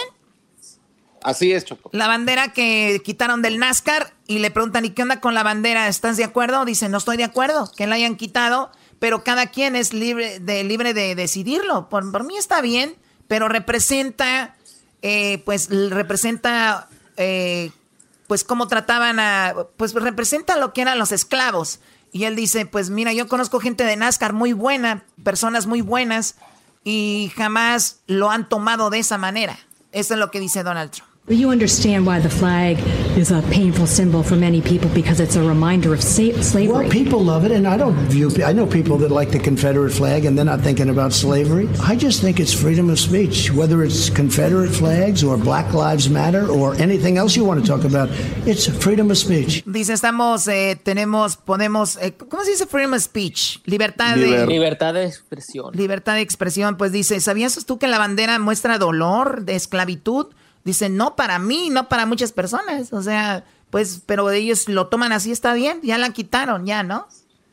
Yo creo, Choco, también que de repente sí nos falta saber un poco más de la historia y, y porque si de repente esa, esa bandera sí representa eso, pues sí está duro. Pero si tú eres alguien que no sabe mucho de la historia y ves la bandera y se te hace fregona, por ejemplo, o representa eh, pues, por ejemplo, NASCAR la usaba mucho y ni siquiera te das cuenta, no te hace racista, ¿no? Nada más te hace ignorante. Claro, pero si ya sabes. Si ya sabes, obviamente sí, ¿no? Pero te digo, hay mucha gente que ni sabe, ni lo toma así como, como, como, como, como lo toman muchos. Bueno. Pero no fue donde se hizo más famosa en la, en la serie de El General Lee de los Duques de Hazard, ¿no? El carro tenía. Oh, el carro blanco, ¿da, güey? Con la bandera esa ahí, güey. Yo cada que veo esa bandera así representa como esa gente, güey. Así como, como Joe Dirt, así, güey. Así como que. Joe Dirt. Bueno, a ver, tenemos eh, las escuelas.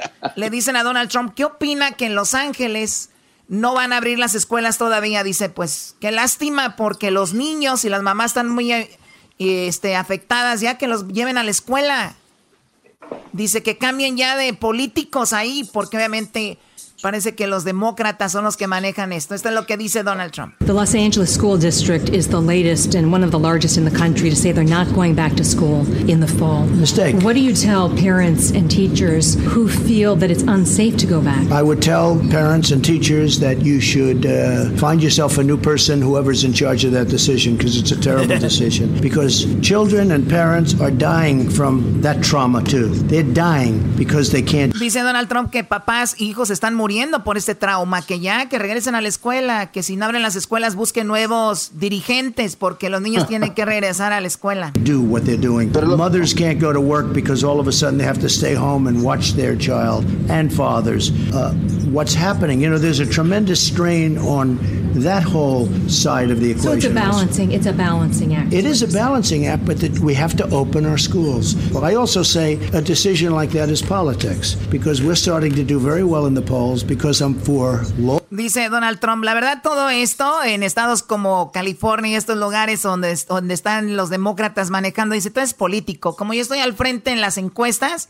pues de esa manera me quieren, me quieren afectar diciendo que estoy manejando mal el coronavirus, ¿no? On order, I'm for strong business. Our jobs are coming back at a record level like never. We've never seen anything like it. Record level. We're heading up. It's turning out to be the V, just like I, I built it once before, the strongest. Bueno, y habla de la economía, dice estamos regresando bien rápido y lo estamos haciendo muy bien, pero Joe Biden, el que le va a quitar el puesto para la presidencia el que va a estar ahí y le va a decir adiós Donald Trump, yo seré el nuevo presidente, lo ataca y le dice que tiene un mal manejo con el coronavirus. Hospitalizations and deaths, two of the most concerning indicators of Trump's failed response, are already unacceptably high and they are rising. It's gotten bad enough that even Donald Trump finally decided to wear a mask in public. I'm glad he made the shift. Oye, Hessler, esto es muy interesante. Es verdad lo que dice Biden, ¿no? Finalmente Donald Trump se puso ya la máscara, finalmente ya anda tomando precauciones y no lo había hecho antes. Exacto, finalmente, imagínate, meses después ya vamos a encontrar la vacuna para, la, para, para el coronavirus y finalmente se ve en público en un hospital eh, con, con la máscara.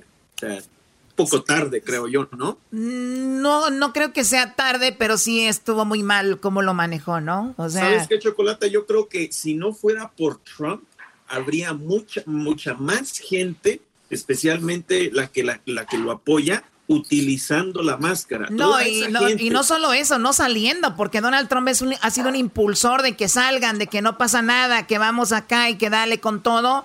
Y él es un impulsor y más, ni siquiera lo hizo con cuidado, o sea, no era como que salgan y cúbranse, porque ni la máscara traía. Exacto. Yo creo que Diablito nos mandó un video hace unos días donde veíamos padres de familia en una, en una junta para lo de las escuelas y se veían padres gritándose enfrente de la cara sin máscara. Ah, ustedes, a, ustedes les mandó el diablito ese video, a mí me mandó otro choco, se llama Latinas Calientes 1, 2, 3. ¿Tenían máscara o no tenían máscara? No tenían máscara, güey, entre ellas se besaban entre mujeres. ¡Ay, pecado, pecado! bueno, pues entonces ahí está eh, lo, que, lo que está sucediendo con eh, Donald Trump. ¿Cuándo van a ser las elecciones, Kessler? ¿Cuándo van a empezar? Noviembre, chocolate, en noviembre tenemos que registrarnos para votar. Todos los latinos tenemos que hacer la diferencia en este país. Si no lo hacemos en este, en esta vez, vamos a tener otros cuatro años con este presidente. Y eso, bueno, en mi opinión, en mi opinión, claramente, no creo que sea la correcta. Oye, Choco, y fíjate qué cosas. En Bolsonaro en Brasil, Donald Trump en Estados Unidos y eh, AMLO en México, los tres se han eh, rehusado a usar tapabocas, se han rehusado a manejar el coronavirus como lo que es. ¿Y qué crees? ¿Qué cosas de la vida? Los tres países más infectados del mundo. México. Gracias, Doggy. Brasil y Estados Unidos. ¿Cómo ves? Qué triste para los que odian a Donald Trump y llaman a Obrador. Son el mismo señores manejando la pandemia. ¿Qué van a hacer ahí ustedes? ¿Qué van a hacer? Para adentro ahí. Van a explotar para adentro. Es muy difícil, ¿no? Eh, perdón, ¿es México tercero o cuarto? Pero, pero ahí está, entre los primeros cinco. Imagínate, Choco. Los presidentes que manejan así, así van a ser. Oye, güey, pues mira, aquí Obrador defendió a Gatel Choco tenías que haber. Bueno, vamos a ver cómo defiende Obrador a Gatel. También el subsecretario Hugo López Gatel, que aprovecho para decir que lo respaldamos porque se le están lanzando con todo. Ya nada más le recuerdo a Hugo para que eh, resista. Este, Hugo aguanta, el pueblo se levanta. Este, le recuerdo lo que decía eh, Ponciano Arriaga un liberal extraordinario. Participó en la promulgación. Bueno, ya, ya, porque ahorita va a contar toda la historia de Arriaga. Entonces, ¿qué es? Hugo, Hugo, Hugo aguanta, ¿cómo? El pueblo se levanta. Tú, Choco, sabes que Obrador es un experto en marchas, ¿verdad? Él marchó muchas veces en el DF. Él sabe los gritos, cómo hay que armarlos y todo así. Hugo, aguanta, el pueblo se levanta. Hugo, es... ¡Qué Hay que traerlo para hacer promos. Bueno... Te agradezco mucho la información, Erasno de, de, Obrador. Pues ahí está lo que está pasando. Eh, es, obvio que guardaron información sobre cuánta gente había muerto en promedio en México. Regresamos con más. Usted saca sus conclusiones. Sí, de ahorita no hay tiempo, pero dime. No, es que rápidamente nada más quería dar la lista de quién va en primer lugar eh, del COVID-19. United States, Brasil, India, Rusia, Perú, Chile y luego México. No, pero en personas que han fallecido, Diablito. México eh, está en cuarto lugar. México está en cuarto en lugar. cuarto, Diablito. Después de que rebasó a Italia. Sí. Diablito, guarda tus estadísticas. ¿Qué va, No seas grosero. Choco, ya regresamos. Sí.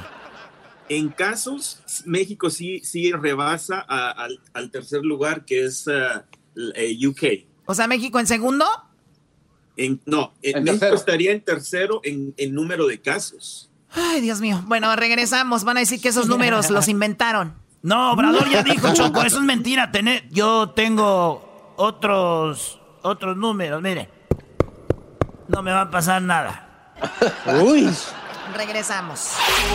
Chido, chido es el podcast de Eras, no hay chocolate. Lo que te estás escuchando. Este es el podcast de Choma Chido. Señoras y señores, ya es miércoles y seguimos aquí, Choco, en este bonito programa de Erasmo de la Chocolata. Alguien me dijo que tú encontraste un nuevo amor y que no te hace feliz, que engordarte es mejor que yo. Alguien que te supo amar y que no te hace llorar como yo. no deja de. de arruinar las canciones. Además, te va a regañar Ricky Muñoz de Intocable.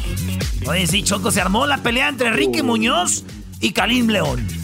Oye, yo tengo entendido que Karim León ahorita es como este muy popular, es un chico que la gente lo quiere mucho. Lo tuvimos en el programa no hace mucho también. Obviamente es, eh, tiene una voz privilegiada. Estuvo cantando unos temas. Ricky Muñoz hizo algún comentario sobre su música. Y se armó la pelea, ¿no? Se armó la pelea, Choco. Y la cosa es de que se armó la pelea y los fans, ya sabes, los fans sobres. sobre Ricky Muñoz. Se le fueron los fans a Ricky Muñoz, Choco. A ver, hay unos audios que aclaran lo que pasó entre Ricky Muñoz de Intocable y también de Karim León, ¿no? Oye, para mí, con todo respeto a Karim León, yo creo que así como don Vicente Fernández, como Alejandro Fernández, Pepe Aguilar, don Antonio Aguilar, yo creo que hay una línea de respeto en el norteño eh, tiene que estar intocable, tiene que estar desde los Alegres de Terán, los Relámpagos, intocable, pesado, eh, el grupo Duelo, que tienen que, son grupos que tienen que tener respeto, ¿no? Eh, es, ellos se lo han ganado a pulso. Igual en la música, no sé, Cher, Madonna, todas estas personalidades, y van surgiendo ahorita chavitos y, se sienten apoyados, Choco, por las redes sociales. O sea, van surgiendo, y, y no lo digo de Karim León, digo en general, acuérdate de Natanael. E-, estos, estos brodis les dan likes, sí, lo siguen millones de personas. Y entonces a ellos les da un respaldo para decir cualquier cosa y, se van a atacar al artista que ya se puede decir, ahorita no está en su momento. Para mí, Intocable, lo último que ha sacado en discos, lo mejor que ha sacado, justo mejor que antes musicalmente.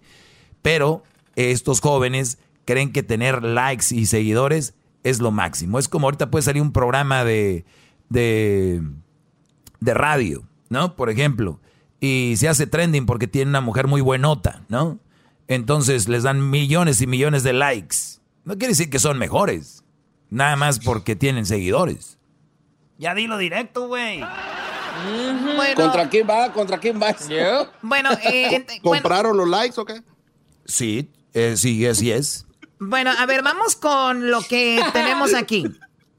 Tenemos a Ricky Muñoz manejando en su camioneta, quiero que lo escuchen él va escuchando a Karim León, al Karim León, y escucha un arreglo musical el cual él hace un comentario donde dice, wow, como diciendo, descubrieron el hilo negro, ¿no? Así lo tomó Karim León. Yo la verdad lo escuché, yo lo tomé como un comentario como que qué fregón arreglo, pero escuchemos lo que dice Ricky Muñoz. Órale, raza. Está con madre. Me gusta el arreglo, la creatividad. Cambia de tuba a guitarrón, güey. O a tololoche, que diga. ¿Qué arreglo? ¿Qué creatividad? Cambia de tuba a tololoche. ¿Qué arreglo? ¿Qué creatividad? Bueno, bueno ese arreglo. Entonces, ese comentario lo escuchó Karim León. Karim León sube este video donde canta la canción de Intocable, que es esta canción, esta es la canción de Intocable originalmente. Que ahora sí vives feliz, encontraste a alguien mejor que yo. Alguien que te supo amar y que no te hace llorar. Bueno, entonces Karim León, después de haber escuchado el comentario de Ricky, empieza a cantar la canción nuevamente. Alguien me dijo que tú encontraste un nuevo amor, que ahora sí vives feliz, que te encontraste a alguien mejor que yo. Entenderé si no hay amor, pero dime, ¿qué hago yo con... Si hubiera sido productora. Y bueno, es, él canta la canción como queriéndolo quemar a Ricky diciendo, así se canta la canción, no como la cantas tú. Es lo que hace Karim León y le dice, si yo hubiera sido tu productor, te hubiera dicho que la cantaras así. ¡Oh! ¡Agárrate! Oh. escuchemos lo que dice Karim León a, Ricky. Como que le dolió un poquito lo del arreglo. Entonces dijo, pues te la voy a cantar como yo canto. Y si hubiera sido tu productor, yo te hubiera dicho que la cantaras así. Escuchemos. Si hubiera sido productor, así lo hubiera cantado. O le hubiera hecho que la cantaras así. Ahí está. Entonces, dice, si hubiera sido tu productor, te hubiera dicho que la cantaras así, o sea, como, como yo, ¿no? Entonces, graba otro video Karim León donde le dice que pues lo tomó como una burla lo del arreglo. Dice, yo sé que no es un arreglo muy fregón, el de cambiar de tal instrumento a tal, yo sé que no, no estamos descubriendo el hilo negro, pero no es como para que se hubiera como burlado. Eso sí, nomás es para, antes de que digan algo, es, es nomás por, lo, por las historias del señor Ricky Muñoz, para la gente que las vio, donde sale escuchando nuestra canción y que se jacta y se burla pues de un arreglo y, lo hace de manera sarcástica, diciendo que qué chingo el arreglo de tuba a Toloche, ¿no? Que, que, que, es algo muy, muy sencillo, obviamente, que no tiene mayor complejidad, ¿no? Pero aquí el señor lo que está queriendo tratar es como decir que entre más complejo, que las cosas están demasiado sencillas. La verdad, para mí las cosas, no porque sean muy complicadas tienen que estar mejor, o porque sean muy sencillas tienen que estar mejor, ¿no? Siento que, que cada quien le da el sentido que quiere, cada quien lo toma como quiere, y pues, nada más. Es algo, es algo que, que pienso yo. Entonces ahí está el Karim diciendo, bueno, pues ya al señor le dijo el, el, comentario sarcástico, no le gustó, ¿verdad? Pues lo siento, no necesariamente algo complejo es mejor. Y eso es lo que comentó. Ricky vuelve a subir otro video eh, hablando de, de, eso, diciendo Ricky, estaba jugando, o sea, nada más estaba pues haciendo una broma, estaba cotorreando, no era para que lo tomara de esa manera, escuchemos. No hubiera podido cantarla así si hubiera sido productor, la neta. Creo que me falta sangre andaluz. No, Choco, él, Ricky, primero le contestó, dice, sí, no, sí, yo no hubiera podido cantar así como cantas tú, es que yo no tengo sangre andaluz. Porque la sangre andaluz, Choco, son como los que cantan los españoles. Así. Oye, Choco, es verdad. Yo creo que sí canta como. No me había fijado, pero Ricky Muñoz tiene razón. Este, este Brody canta como si estuviera cantando Miguelito, el de las películas españolas, ¿no? A ver, Doggy, tú como eres de Monterrey ya quieres defender a Ricky.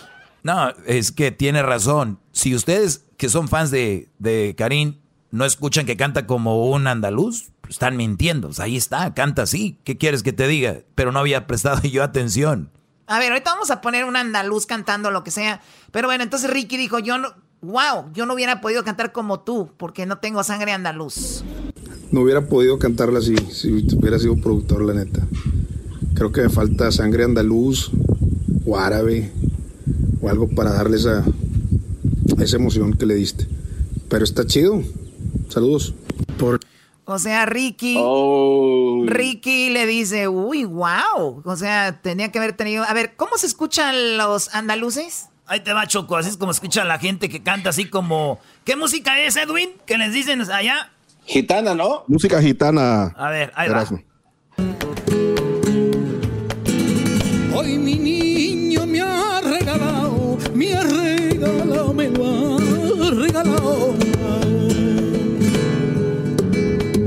Un arco iris que ha dibujado, ya dibujado. A eso se refiere. A eso se refiere. Entonces Ricky, después de que dice lo de ese video, se acuesta igual que Karim León en un sofá y empieza a cantar su canción Choco, pero ya estilo así, andaluz, dice él. Saludos. Por el intento no quedamos. Intentamos cantarla así como me dijo el productor. Dice, ah, pues quieres que la cante yo así como tú la cantas. Ahí te va, pues, y la empieza a cantar como este, güey. Pero creo que todavía me falta. Cantarla así como, como mi productor me dijo. Va. Alguien me dijo que tú encontraste un amor que ahora sí ves feliz. Encontraste a alguien mejor que yo. Oh my God. La verdad, qué chistoso. Yo no lo tomaría mal. Wow. No, yo no, yo, yo no tomaría mal que Ricky Muñoz, que es tan reservado y todo, se ponga a pelear con él. Digo, pues bueno para Karim León, ¿no? Digo, no sabemos. Si sigues haciendo covers, digo, no sé cuánto dures más, pero Intocable no hacía covers, Choco, con las canciones que se hizo Intocable. Bueno, a ver, entonces tenemos lo que dice. A ver, ¿y que empezó a cantar otra vez así? Se sube a la camioneta Ricky muy choco y sigue cantando como Karim León, así como, "Oh, oh, oh", pero ahora una cumbia. Oye, ahí te va. puedo vivir si me haces feliz. Señoras y señores, ese personaje que acaban de ver ya no existe. Por esa tal seriedad, paso a retirarme. Les deseo a todos un... Y ya después de todo, dice Ricky, ya, ya se acabó el chistosito, ya, ese personaje se acabó, señores. Ya, ya no vamos a cotorrear de eso. Se acabó. O sea, hasta estaba cantando la del celoso en ese estilo. Sí, la de soy celoso, celoso, celoso, celoso. Muy bien, pues bueno, y habló Ricky en un video donde aclara todo lo que sucedió. Escuchemos. Hola a todos. Hoy no soy influencer, no soy nada. Vamos a hablar desde el mero principio.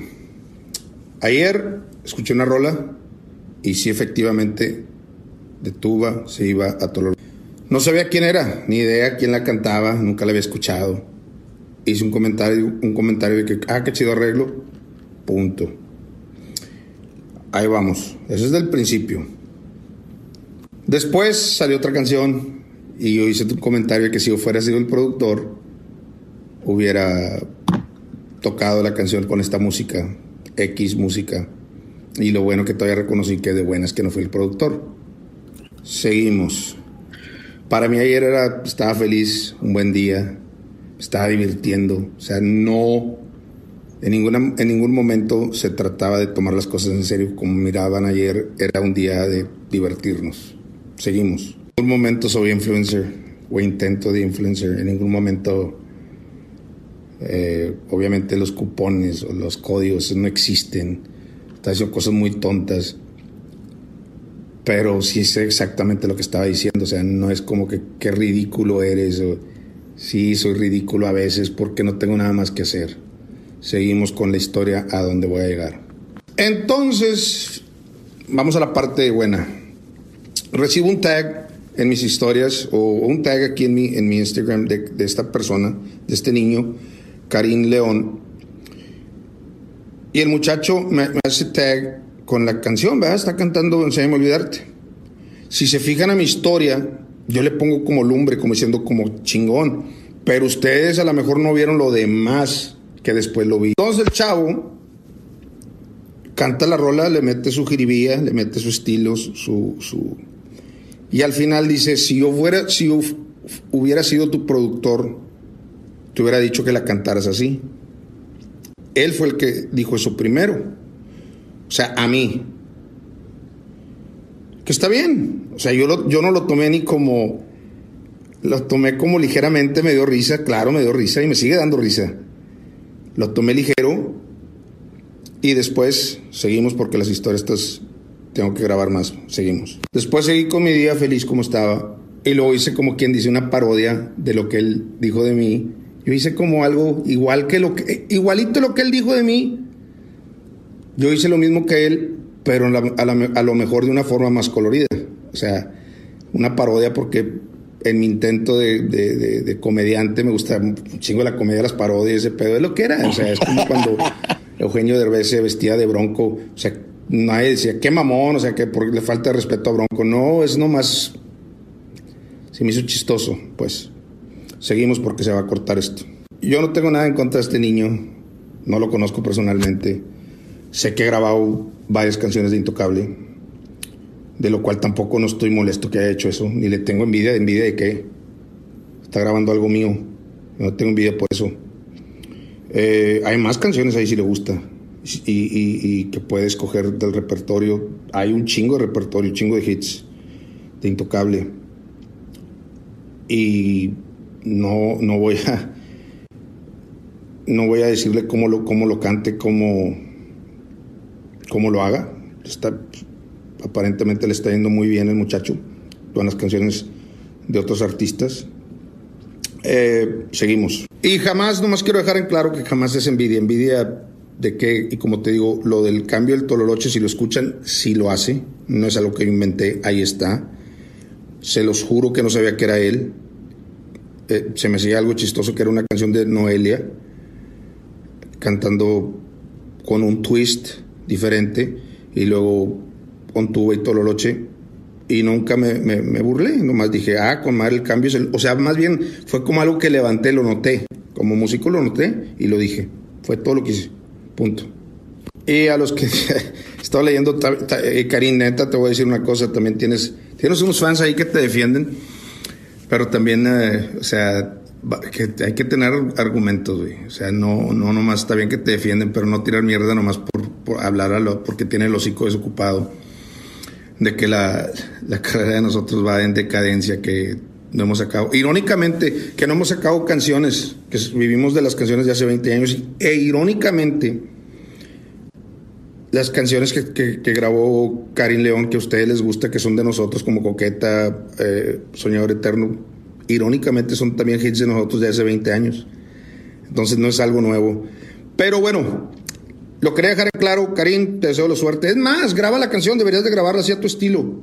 Y ojalá, de corazón te lo digo, con todo el corazón, se va a borrar esto. Deja que, digo, no se va a borrar, se va a terminar y, y en la segunda historia te voy a decir. Me refería a la siguiente historia que es esta. Y ojalá que la grabaras, enséñame a olvidarte así que a tu estilo y que no solo te, dieran likes, likes y views, que te diera realmente los frutos que esa canción nos dio a nosotros. O más, que te lo multiplique por más, de veras, de corazón te lo digo. Porque vivimos una época bien bonita cuando la grabamos nosotros. Y, es, y ojalá se pudiera repetir. Si tú la grabas a tu estilo, que se repitiera esa época que vivimos nosotros. Y que seguimos viviendo. Pero esa canción fue parte de la historia de lo que seguimos viviendo. Cántala a tu estilo y no solo que sean likes y views, que te dé los frutos multiplicados todavía por mil más que lo que nos dio a nosotros. De corazón te lo digo, échale ganas muchacho, eh, te deseo lo mejor. Bueno, pues ahí está Ricky Muñoz. Eh, para mí bien explicado.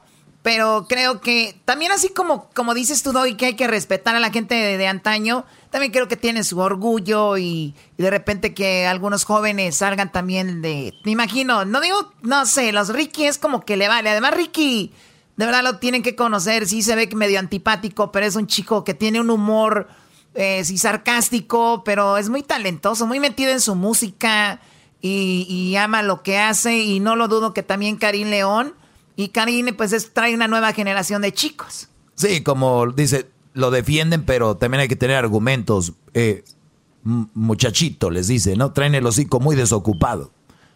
¿Quién, ¿Quién grabó esa canción, güey? ¿Quién la compuso? La de Enséñame a olvidar. Oh, esa, esa canción, la cantante de la firma, Luis Padilla, que este Brody compone. Ahí te va. Y no te hace llorar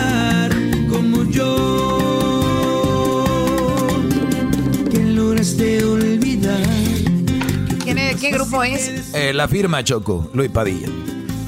Muy bien. Bueno, pues ahí está el, asunto. No nos gusta el chisme, pero ese estaba súper buenísimo, la verdad. Muy interesante. Hoy nomás. ¿Ustedes, ¿Ustedes quién creen que tiene la razón? Comenten en las redes sociales, Luis. Ahí te los encargamos. Regresamos. Saludos a Ricky, que no quiso hablar con nosotros. Uy. Yo quería que cantara así. Malagueña salerosa. Chido, es el podcast de Eras, no hay chocolate. Lo que te estás escuchando, este es el podcast de Choma Chido. Con ustedes. El que incomoda a los mandilones y las malas mujeres, mejor conocido como el maestro. Aquí está el sensei. Él es el doggy.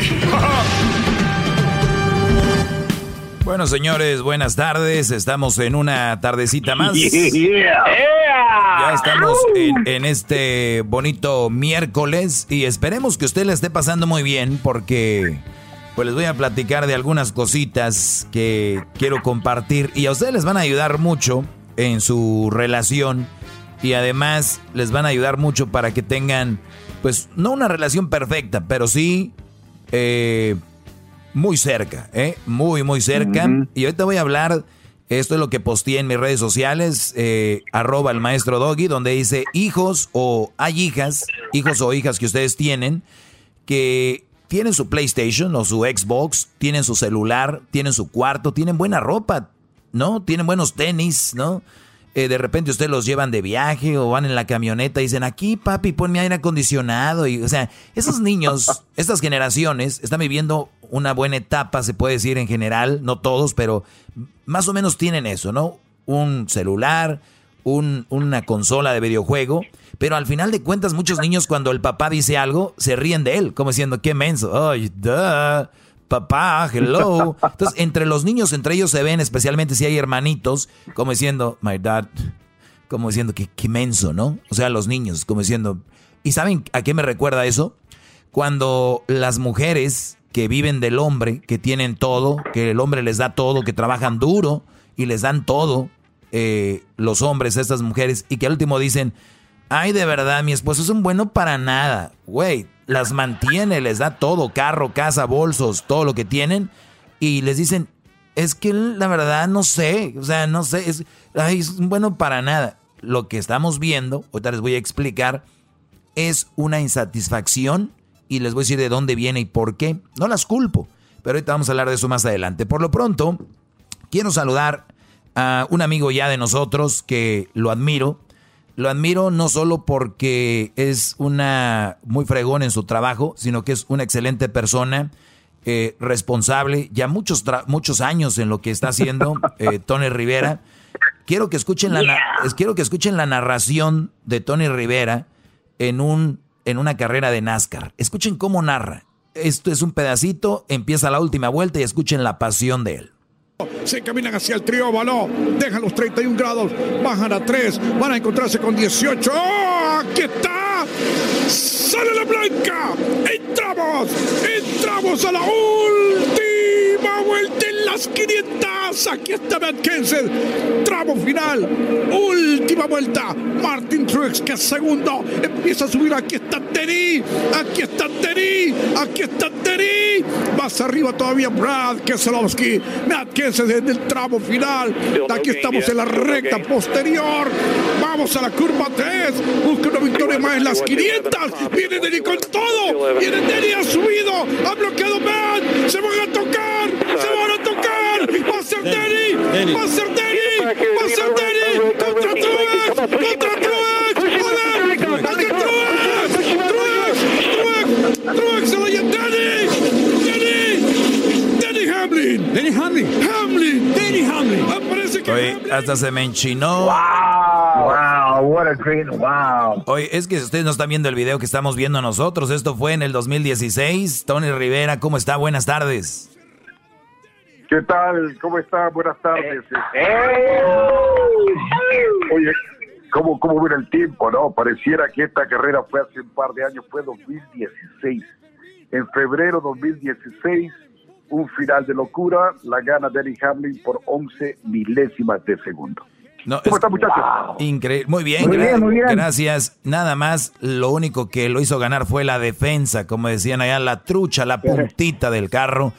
Y, es emocionante NASCAR. Y ojo, hoy por la noche, en unas horas, ocho, ocho y media hora del Pacífico, eh, pues va a empezar, va a empezar a las cuatro eh, hora del Pacífico. A las cuatro va a empezar toda eh, la transmisión por Fox y Fox 1. Y tú vas a estar ahí narrando esta carrera, Tony. ¿Qué vamos a esperar esta noche? Bueno, este, Dios mediante, ahí vamos a estar por Fox Deportes. ¿Qué vamos a esperar? Esta es una carrera diferente. ¿eh? Esta va a ser una carrera corta, eh, solamente a 140 vueltas. No hay puntos, no están disputando ningún punto, pero están disputando mucho dinero. El ganador de la carrera, prepárense, se lleva la pequeña cantidad de un millón de dólares. El ganador. Ay, wow. Nice. A ver, ¿cuántas vueltas van a hacer otra vez? 140 vueltas, pero la pista, la, es un lo corto, así que te digo, este, no se la pierdan 140 vueltas y va a ser en cuatro, va a ser dividida en cuatro segmentos. Muy bien. Oye, qué, qué, interesante que un millón de dólares, una carrera. Ahora sí que es como cuando estás ahí en el barrio, ¿no? A ver, unas carreritas, pues de a cuánto, vámonos, órale, hay un millón, éntrenle, 140 eh, vueltas y va a estar emocionante. Eh, bueno, dice a ver, para los que somos, eh, que somos inexpertos de NASCAR, ¿qué es la carrera All Star Race y qué la hace distinta a otras? Sí, bueno, para esta carrera, mira, van a entrar pilotos, pilotos que ganaron carreras el año pasado y este año, o sea, en el campeonato regular. Si ganas una carrera, automáticamente ya tienes tu boleto para estar en la carrera de las estrellas. Otros que pueden entrar ah, ex, campeones de ex campeones de la categoría, pero que estén vigentes. Y también ex ganadores de esta carrera en el pasado, pero que sigan vigentes. Muy bien, eh, correr en Bristol casi como manejar en Ciudad de México, ahí, ¿no? Pegaditos carro a carro ahí de aguas que ya te tocaron la defensa. Te digo una cosa, y aparte de eso, es la primera vez que van a correr en esa pista. Esta carrera de las estrellas, la primera edición se corrió en 1985.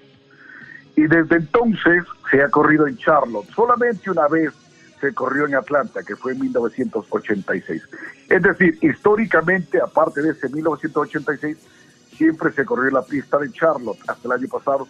Hoy, por primera vez, se va a correr en Bristol, que se encuentra en Tennessee. Oye, pues la verdad, Tony, es un, va a ser un placer escucharte narrar esta carrera que va a empezar, como les digo, ya pónganle ahí ahorita, eh, terminando mi segmento en Fox y Fox 1 eh, y va a estar ahí. ¿Quién te va a acompañar en esta ocasión a ti, Tony? Sí, bueno, vamos por Fox Deportes, ¿no? Vamos por Fox Deportes a las 5. Tenemos una previa a las 5 de la tarde, hora del Pacífico, 8 pm, tiempo del Este. Vamos a estar con, con Jesse Lozada y vamos a estar con Giselle Sarur.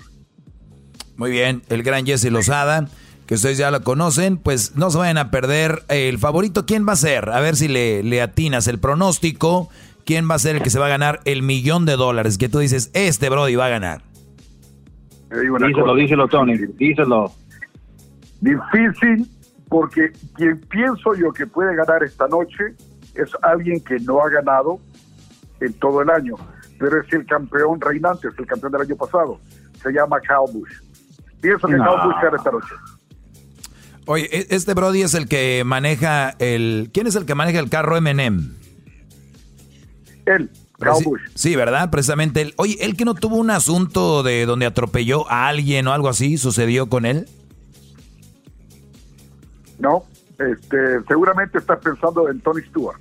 Ah, el que, exactamente. Oye, pues entonces el favorito, el carro M&M, el que se va a llevar los, eh, el millón de dólares. les platicaba el otro día que mi hijo Crucito en una ocasión tenía 100 dólares que yo le había dado. Fuimos a Las Vegas, estábamos en la tienda MM y le digo, pues vas a gastarlo en Las Vegas en lo que tú quieras. Él le gustan mucho los carros de NASCAR y vio ese coche, no le quitó el, ojo de encima, un carrito tamaño grandecito.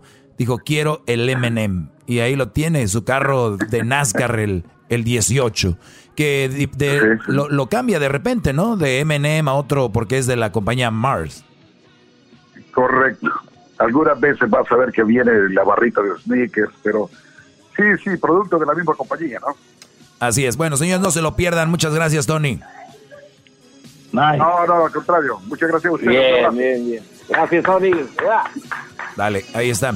Pues bueno, señores, vamos a regresar ahorita con más aquí en el show de de Erasmo y la Chocolata con el segmento estelar, el segmento del doggy. Y les digo, regresando, vamos a hablar sobre, sobre eso, que se me hace muy interesante cómo es eh, posible, cómo es posible que una, cómo es posible que una mujer pueda decir, eres un bueno para nada. ¿Cómo es posible que una mujer pueda decir, eres un inservible, eh, tú cállate, tú no sabes, pero ese hombre las mantiene. O sea, ese hombre sí sabe, no es inservible. Ese hombre en realidad está siendo manejado psicológicamente por este tipo de, mujeres porque son inseguras y la manera de tenerte a ti ahí es haciéndote un hombre inseguro. Porque un hombre seguro se les va, ¿no? Es lo que ellas creen. Un hombre seguro, ellas creen que se les pela. Un, un, un hombre seguro, ellas creen que no les puede decir, está guapo, pues está guapo mi viejo, pero no le digo porque luego se me crece y luego se va a creer mucho. Pero esa es la inseguridad de estas mujeres. De, verdad, obviamente gente como el diablito, ni que su mujer le va a decir que está guapo, tampoco no va a echar mentiras. Pero, pero, pero este tipo de mujeres que te dicen, no sirves, no, yo no sé qué, te yo no sé qué te miré, yo no sé quién estaba pensando. ¿Saben qué? A muchos hombres eso les genera orgullo, orgullo tonto, porque en vez de agarrar fuerzas para dejarla, agarran fuerzas para seguirle demostrando. O sea, si a mí una persona me golpea en la espalda, me pega, yo en lugar de quedarme ahí y decirle, no, dale, yo aguanto tres golpes más, yo me voy a hacer un lado, porque yo actúo inteligente, me hago un lado y me voy. O antes de, irme le digo, oye, ya no me sigas pegando en la espalda porque si no me voy a tener que salir de aquí. Shack, shack, shack, shack, shack. ¿No? Los golpes. Perdón por el efecto, no soy bueno haciendo efectos. pero, imagínense ustedes. Pensé que era una máquina. Ténganlo esto así en mente. Esto es así. Te están pegando en la espalda, así. Y tú, a ti te duele, te sientes mal. Yo no te pido que te vayas, luego, luego te saques, sino que digas, oye, por favor, puedes dejar de pegarme, me está doliendo, me, me, estás marcando, me está, me está afectando. Eso es lo que les digo yo con sus mujeres. No hables así, no hagas eso, porque me afecta y yo sí no soy un bueno para nada según tú. Yo sí sé que soy un bueno para muchas cosas. Y no es que, ay, que soy un tonto, no soy un tonto, por si no, no estuvieras conmigo. Entonces, por favor, deja de hacer eso si no me voy a tener que salir en, en modo figurado lo del golpe. Entonces, te sacas, ya no quiero que me pegues. ¿Qué dice el golpeador? Uy, no aguantas nada. No, pues qué poca madre. Te fuiste. Si fueras un verdadero hombre, aguantabas más golpes. Y hay brodis que siguen. Por eso muchos dejan a la mujer golpeadora, a la mujer que, te golpea psicológicamente, que te dice que no sirves. Y cuando tú te vas, te dicen, mmm, no sirve para nada. ¿Ya lo ven? Les dije, no aguantó. Es un poco hombre. Y ahí vienen los güeyes de regreso. Señores, con eso empiezo el día de hoy. Ahorita regresamos. Va a estar muy interesante esto. Nice. ¡Bum! ¡Bravo! Chido pa' escuchar. Este es el podcast que a mí me hace carcajear. Era mi chocolata.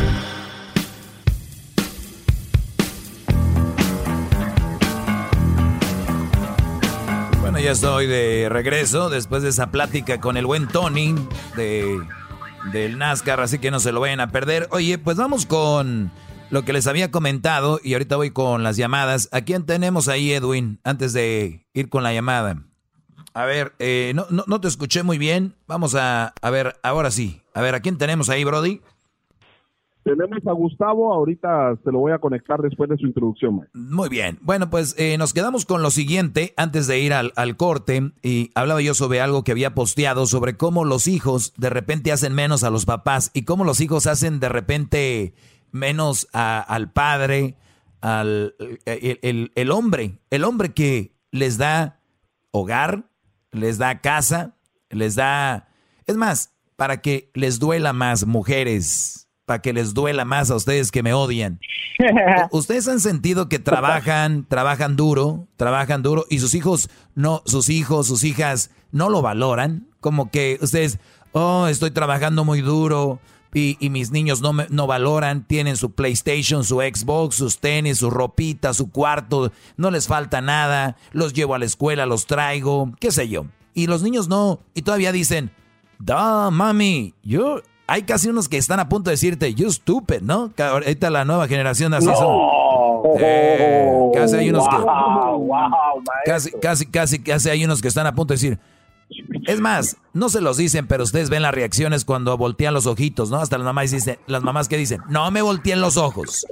Eso es como, yo no know, tú no sabes. Es como que, pero fíjense ustedes.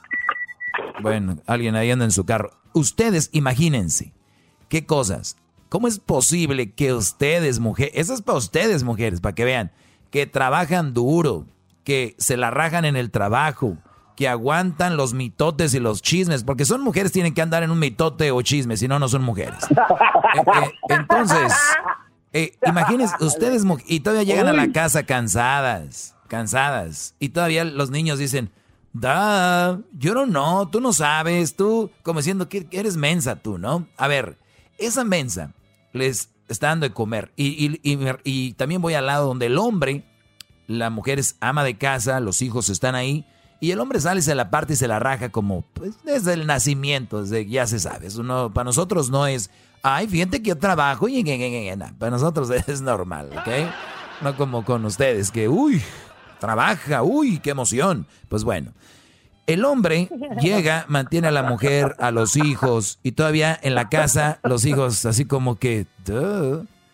Pero no solo eso, la mujer también, y lo hace en público, con los amigos, las amigas, los familiares.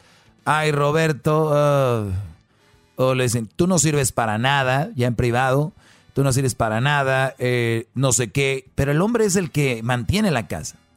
Es, eso es muy triste y, me lleva a pensar de que las mujeres tienen que tener un problema psicológico, tienen que tener un, un problema de educación, el no saber valorarlo pero también tienen un problema de inseguridad. De esa manera te sobajan y aprovechan porque dicen, este güey no se ve a ningún lado, aquí no puedes, no sirves, no eres esto, no eres lo otro, ¿ok? De esa manera ellas controlan esto. Y, digo porque es muy triste, porque vi una, vi, una, una cosa que se me hizo muy interesante. Y yo la verdad, no sé si lo han pensado ustedes, antes de ir ahorita con la llamada, a ver, sus papás no se sienten mal de ver a estos jóvenes hoy en día, por ejemplo en Twitter, en Instagram, en, qué sé yo, de repente en Facebook, de verdad, jóvenes, ustedes, eh, especialmente muchachitas, que dicen que se compraron un carro sin la ayuda de sus papás, que se compraron un carro sin la ayuda de los papás, a pesar de haberles pagado la carrera, los viajes, la comida, los útiles escolares, eh, básicamente darles pues todo para que ustedes pudieran reproducir y tener para comprar un carro, para tener vida.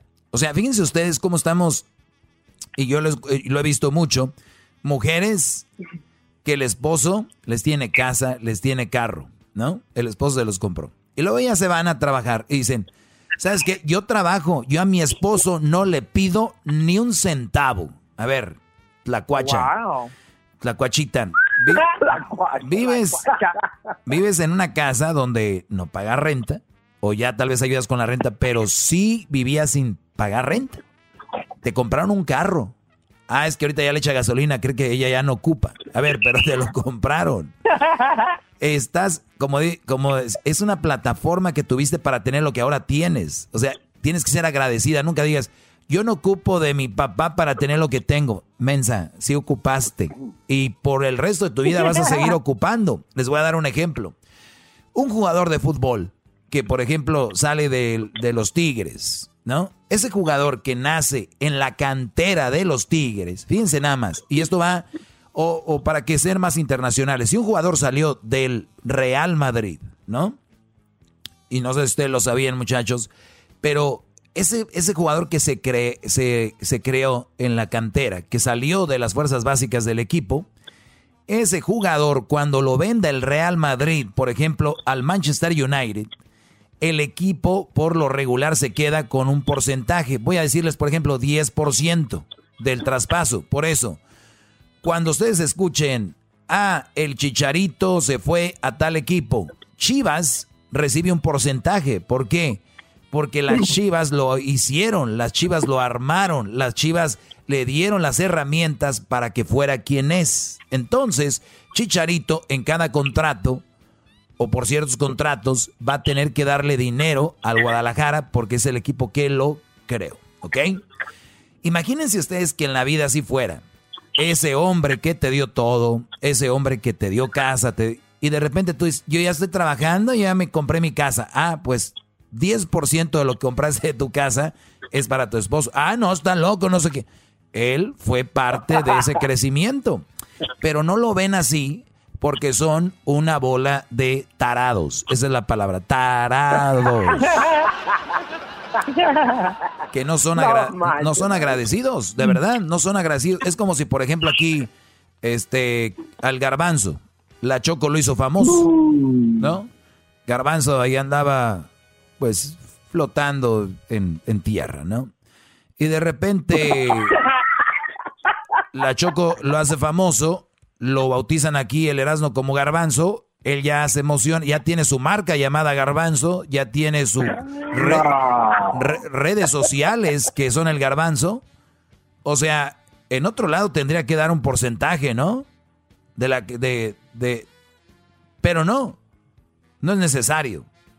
Y no se lo van a pedir, obviamente, porque ¿para qué? Pero nada más les digo cómo estas mujeres, esta nueva generación de muchachas, son muy mal, mal agradecidas. Mucha tlacuachada, sí, sí. Tlacuachillas. Mucho tacuache. mucho tacuache. La, la, palabra real es tlacuache, no tacuache, pero bueno, ahorita ya ves cómo andan los tacuache. Cut, quema o no quema, cut. La troca de mi hermano quema, cut. Chiro Girls. Pero bien, vamos a la llamada. Ahora sí, perdón, nada más quiere decir eso. Sean agradecidas, tlacuachillas, por favor. Vamos con. Oiga, maestro, ¿por qué no pone el audio de, Adame, maestro, donde le dice misógino? Está muy bueno lo que dice. Ah, pues déjame, tomo la llamada y si hay tiempo lo pongo, Garbanzo. Ya tienes 20 días hablándome del mendigo audio de, de Alfredo Adame. A ver, vamos con este, la llamada, Edwin. ¿Quién tenemos ahí, Edwin? A Gustavo Maestro, que es un gran alumno suyo que tiene una pregunta muy importante. Le envió un email a elmaestrodoggy.gmail.com y recuerden escribir su número de teléfono cuando le pidan una pregunta o la, oportunidad de hablar con usted, maestro. Sí, pongan ahí su teléfono, como dice Edwin, cuando me manden correos a eh, elmaestrodoggy.gmail. Adelante, Gustavo, ¿cuál es tu pregunta, Brody? Porque tenemos poquito tiempo. Ok, Doggy, ah, ¿qué tal? ¿Cómo estás? Bien, gracias. Ok, mira, este, tengo una lástima que tengas ah, poquito tiempo, pero es una pregunta muy, muy importante. Este, yo te sigo desde hace como cerca de dos años y realmente he aprendido muchísimas cosas de ti, como no tienes idea, o tal vez sí tengas la idea. Pero mira, te cuento. Bravo, bravo. Déjame, déjame te cuento un, poquito, ah, un poquito de, la historia, lo que me lleva a la pregunta. Uh, yo tuve una relación de poco más de nueve años. Ah, se terminó la relación por diferentes motivos. Ah, al año, al año cuando pasé todo el proceso de, la separación y todo, me sentía listo como para empezar a, salir, a, rehacer mi vida, a conocer más gente y todo. Eh, no lo hice porque ah, tuve uno, un par de meses, como cerca de cinco meses, a mis dos niñas viviendo conmigo 24/7 Después de eso, cuando regresó la mamá, se las entregué y volví a retomar el control de mi vida. Empecé otra vez a querer retomar el control de mi vida, a conocer gente y todo. Me sentía listo para iniciar una nueva relación. Pasó casi cerca de dos años y no me quería yo meter con cualquier mujer. Conozco a una persona y resulta que creí o por lo menos uh, llegué a pensar que era era lo que yo buscaba. Y no, no, me, no me equivoco, solamente que resulta que tiene, cuando la empiezo a conocer, me doy cuenta de sus errores, ¿no? También eh, me, me, contagié de, de, COVID, eh, se contagió ella también y nos pusimos en cuarentena los dos. Tal vez también algo de eso influye en, en el rompimiento, no estoy muy seguro.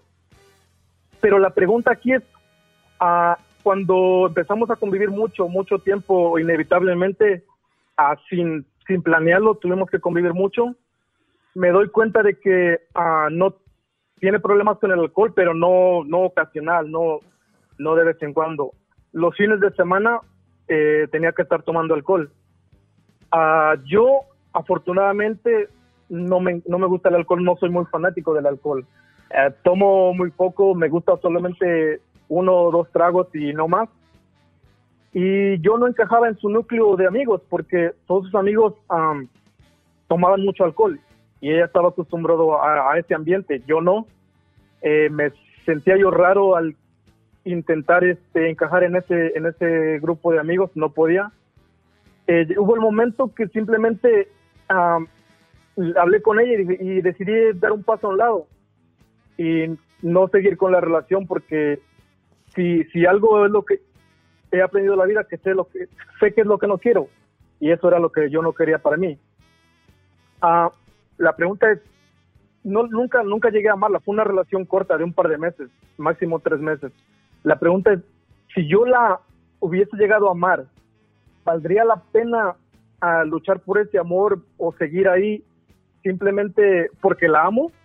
¿Valdría la pena o, o hice bien? Nunca llegué a amarla, simplemente la quería. Oye, pero, pero, pero, Brody, la, la, mejor respuesta es la que tú tienes ahora que estás sin amarla. O sea, ¿cuál es, cuál es tu respuesta? nunca, nunca, nunca, llegué a amarla. Por eso te digo, por eso te digo, tu mejor respuesta es ahorita que no llegaste a amarla. ¿Cuál es tu respuesta acerca de que si te convenía o no? Ok, yo, para mí, desde mi punto de vista, no me convenía, por eso decidí Ahí está, ahí está. Gracias a Dios que no llegaste a amarla, porque si la hubieras llegado a amar, le hubieras dicho, mi amor, le hubieras dicho, mi amor, me encanta cómo te pones de peda, de veras. Uy, uy, uy. Yo había visto, yo había, mi amor, mira, yo estaba en contra de la gente borracha, pero tú, ahora que te veo tomar, no sé, me encanta cómo te avienta los chats uno tras otro. De veras que si yo hubiera visto, hubiera, yo no sé, perdona todo, mi, mi amor, mi amor, de veras, yo que mira, caminaba por los bares y decía, bola de borrachos y corría. Mi amor, yo que estaba en contra del alcohol y yo que nada más dos traguitos y ya, ahora veo que Qué bárbara. Verte peda déjame, me, excita. y permíteme, no, permíteme para terminar. no, permítame para terminar. Permítame para terminar. Qué bueno y gracias a Dios que no llegaste a amarla, porque ahorita todos los que me están oyendo ahorita, Brody, los que me están oyendo ahorita que están enamorados, son los que están enojados conmigo cuando les digo, esta mujer es una mala mujer, esta no te conviene. Pero ellos, los, los defectos que para una relación afectan, como el alcoholismo, ellos las ven bonitas. Ellas, bueno, mi vieja sí sube fotos que casi se le ven las boobies, güey, pero las tiene bien bonitas. Como están bonitas, pues que me den, les dé envidia a esos güeyes. O sea, están, están en un trance, están en un trance. Tú hubieras entrado en ese trance y hubieras aceptado todo. Y qué bueno que no la amabas. Ahora sí, dime el otro, Brody. Mira, déjame, déjame te, cuento algo. Eh, ¿Por qué, por qué eh, te quería comentártelo? Ah, yo le quise, le, di el gusto de tomar una vez con ella y me emborraché con ella, no para darle gusto, también tenía yo esa espinita, pero tardó, pasaron, no estoy seguro si 12 o 13 años para yo emborracharme como me emborraché una vez con ella. Eh, pues el alcohol siempre lo he sabido controlar, yo nunca, te digo, un trago, dos tragos, si acaso lo máximo. Pero entonces, eh, si yo hubiera llegado a amarla yo pienso, estoy seguro, como tú lo acabas de decir, iba a seguir ahí por estar enamorado, iba a ser un tonto, iba a seguir ahí. Afortunadamente, como tú lo has dicho, no llegué a, ese punto, no llegué a amarla, pero eh, sí, qué, bueno, qué bueno que, que a un lado, ¿estás de acuerdo? El amor, Brody, es uno de, el otro día decíamos, hablan del virus que está matando gente, hablan de canciones de, pero las canciones de amor y el amor, el que no lo sabe manejar, y lo usa tontamente. Hay gente, mucha gente muy abusada, que hay gente, hay mujeres bien, hay mujeres bien vivas, bro, y hay mujeres que abusan de los bros como ya los traen enamorados. No, hombre, olvídate. Y qué bueno que no entraste ahí. Y qué bueno también por ella, porque acuérdate que a la larga, ella ya su mundo va a ser más relax, porque ella sí se va a juntar con gente que pistee y todo ese rollo. O sea, véanlo de esta manera. Yo cuando les digo, una, una relación tóxica es mala para los dos, no solo para el hombre. De verdad, mujer, búscate tú un tóxico igual que tú, un güey que esté igual de loco. Búscate un marihuano, búscate un cocaíno, búscate un drogadicto, búscate un güey que le guste pelear en la calle, así como tú. No busques gente sana, no busquen. Y ustedes, brodis, no se dejen mangonear. Ah, maestro, pero es que tiene unas nalgotas bien duras. Ah, ok. Entonces, sí. sí.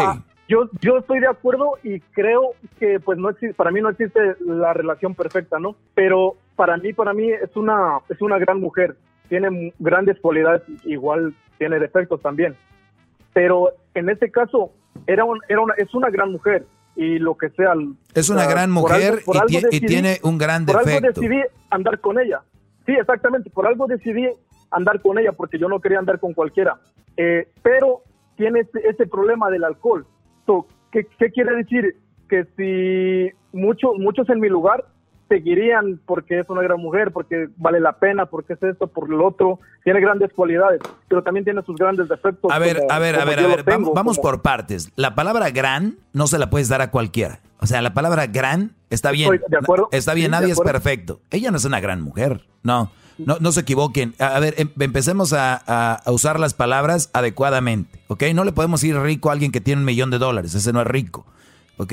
No porque tenga una lana creen que ya es rico. O sea, hay que saber empezar a usar las palabras. Ah, es que es pobre, no porque tiene dinero, es pobre. ¿Pobre en qué? Económicamente, eh, este, ¿en qué? O sea, eh, es una gran, no, la palabra gran, tú sabes que es algo gran, de grandioso, de espectacular. Ella tiene sus cualidades, pero no es una gran mujer. Es una mujer que tiene un defecto con el que no ibas a poder lidiar y que, y que el alcohol es una de las drogas más comunes. Era una drogadicta y muchos que me están escuchando el otro día lo posteé en las redes sociales. El alcohol es una droga, señores, de las tres más populares. Ustedes son drogadictos porque muchos los veo pisteando y se burlan de uno que se mete cocaína. Están igual, mis brodis. El alcohol tienen que saberlo manejar y aunque no lo sepan manejar, de todos modos, ya saben. Señor, se me acabó el tiempo. Cuídate, Brody. Gracias. Hasta luego. Mañana vamos de Fredo Adame. ¿Quién fregados quiere hablar del Fredo Adame? Maldita sea. Chido pa' escuchar. Este es el podcast que a mí me hace carcajear. Era mi chocolata. Así suena tu tía cuando le dices que es la madrina de pastel para tu boda. Y cuando descubre que ATT les da a clientes nuevos y existentes nuestras mejores ofertas en smartphones eligiendo cualquiera de nuestros mejores planes. Descubre cómo obtener el nuevo Samsung Galaxy S24 Plus con AI por cuenta nuestra con intercambio elegible. Conectarlo cambia todo. ATT. Las ofertas varían según el dispositivo. Están sujetas a cambios. La oferta del S24 Plus de 256 GB disponible por tiempo limitado, sujeto a términos y restricciones. Visita tt.com diagonal S-US diagonal Samsung para más detalles.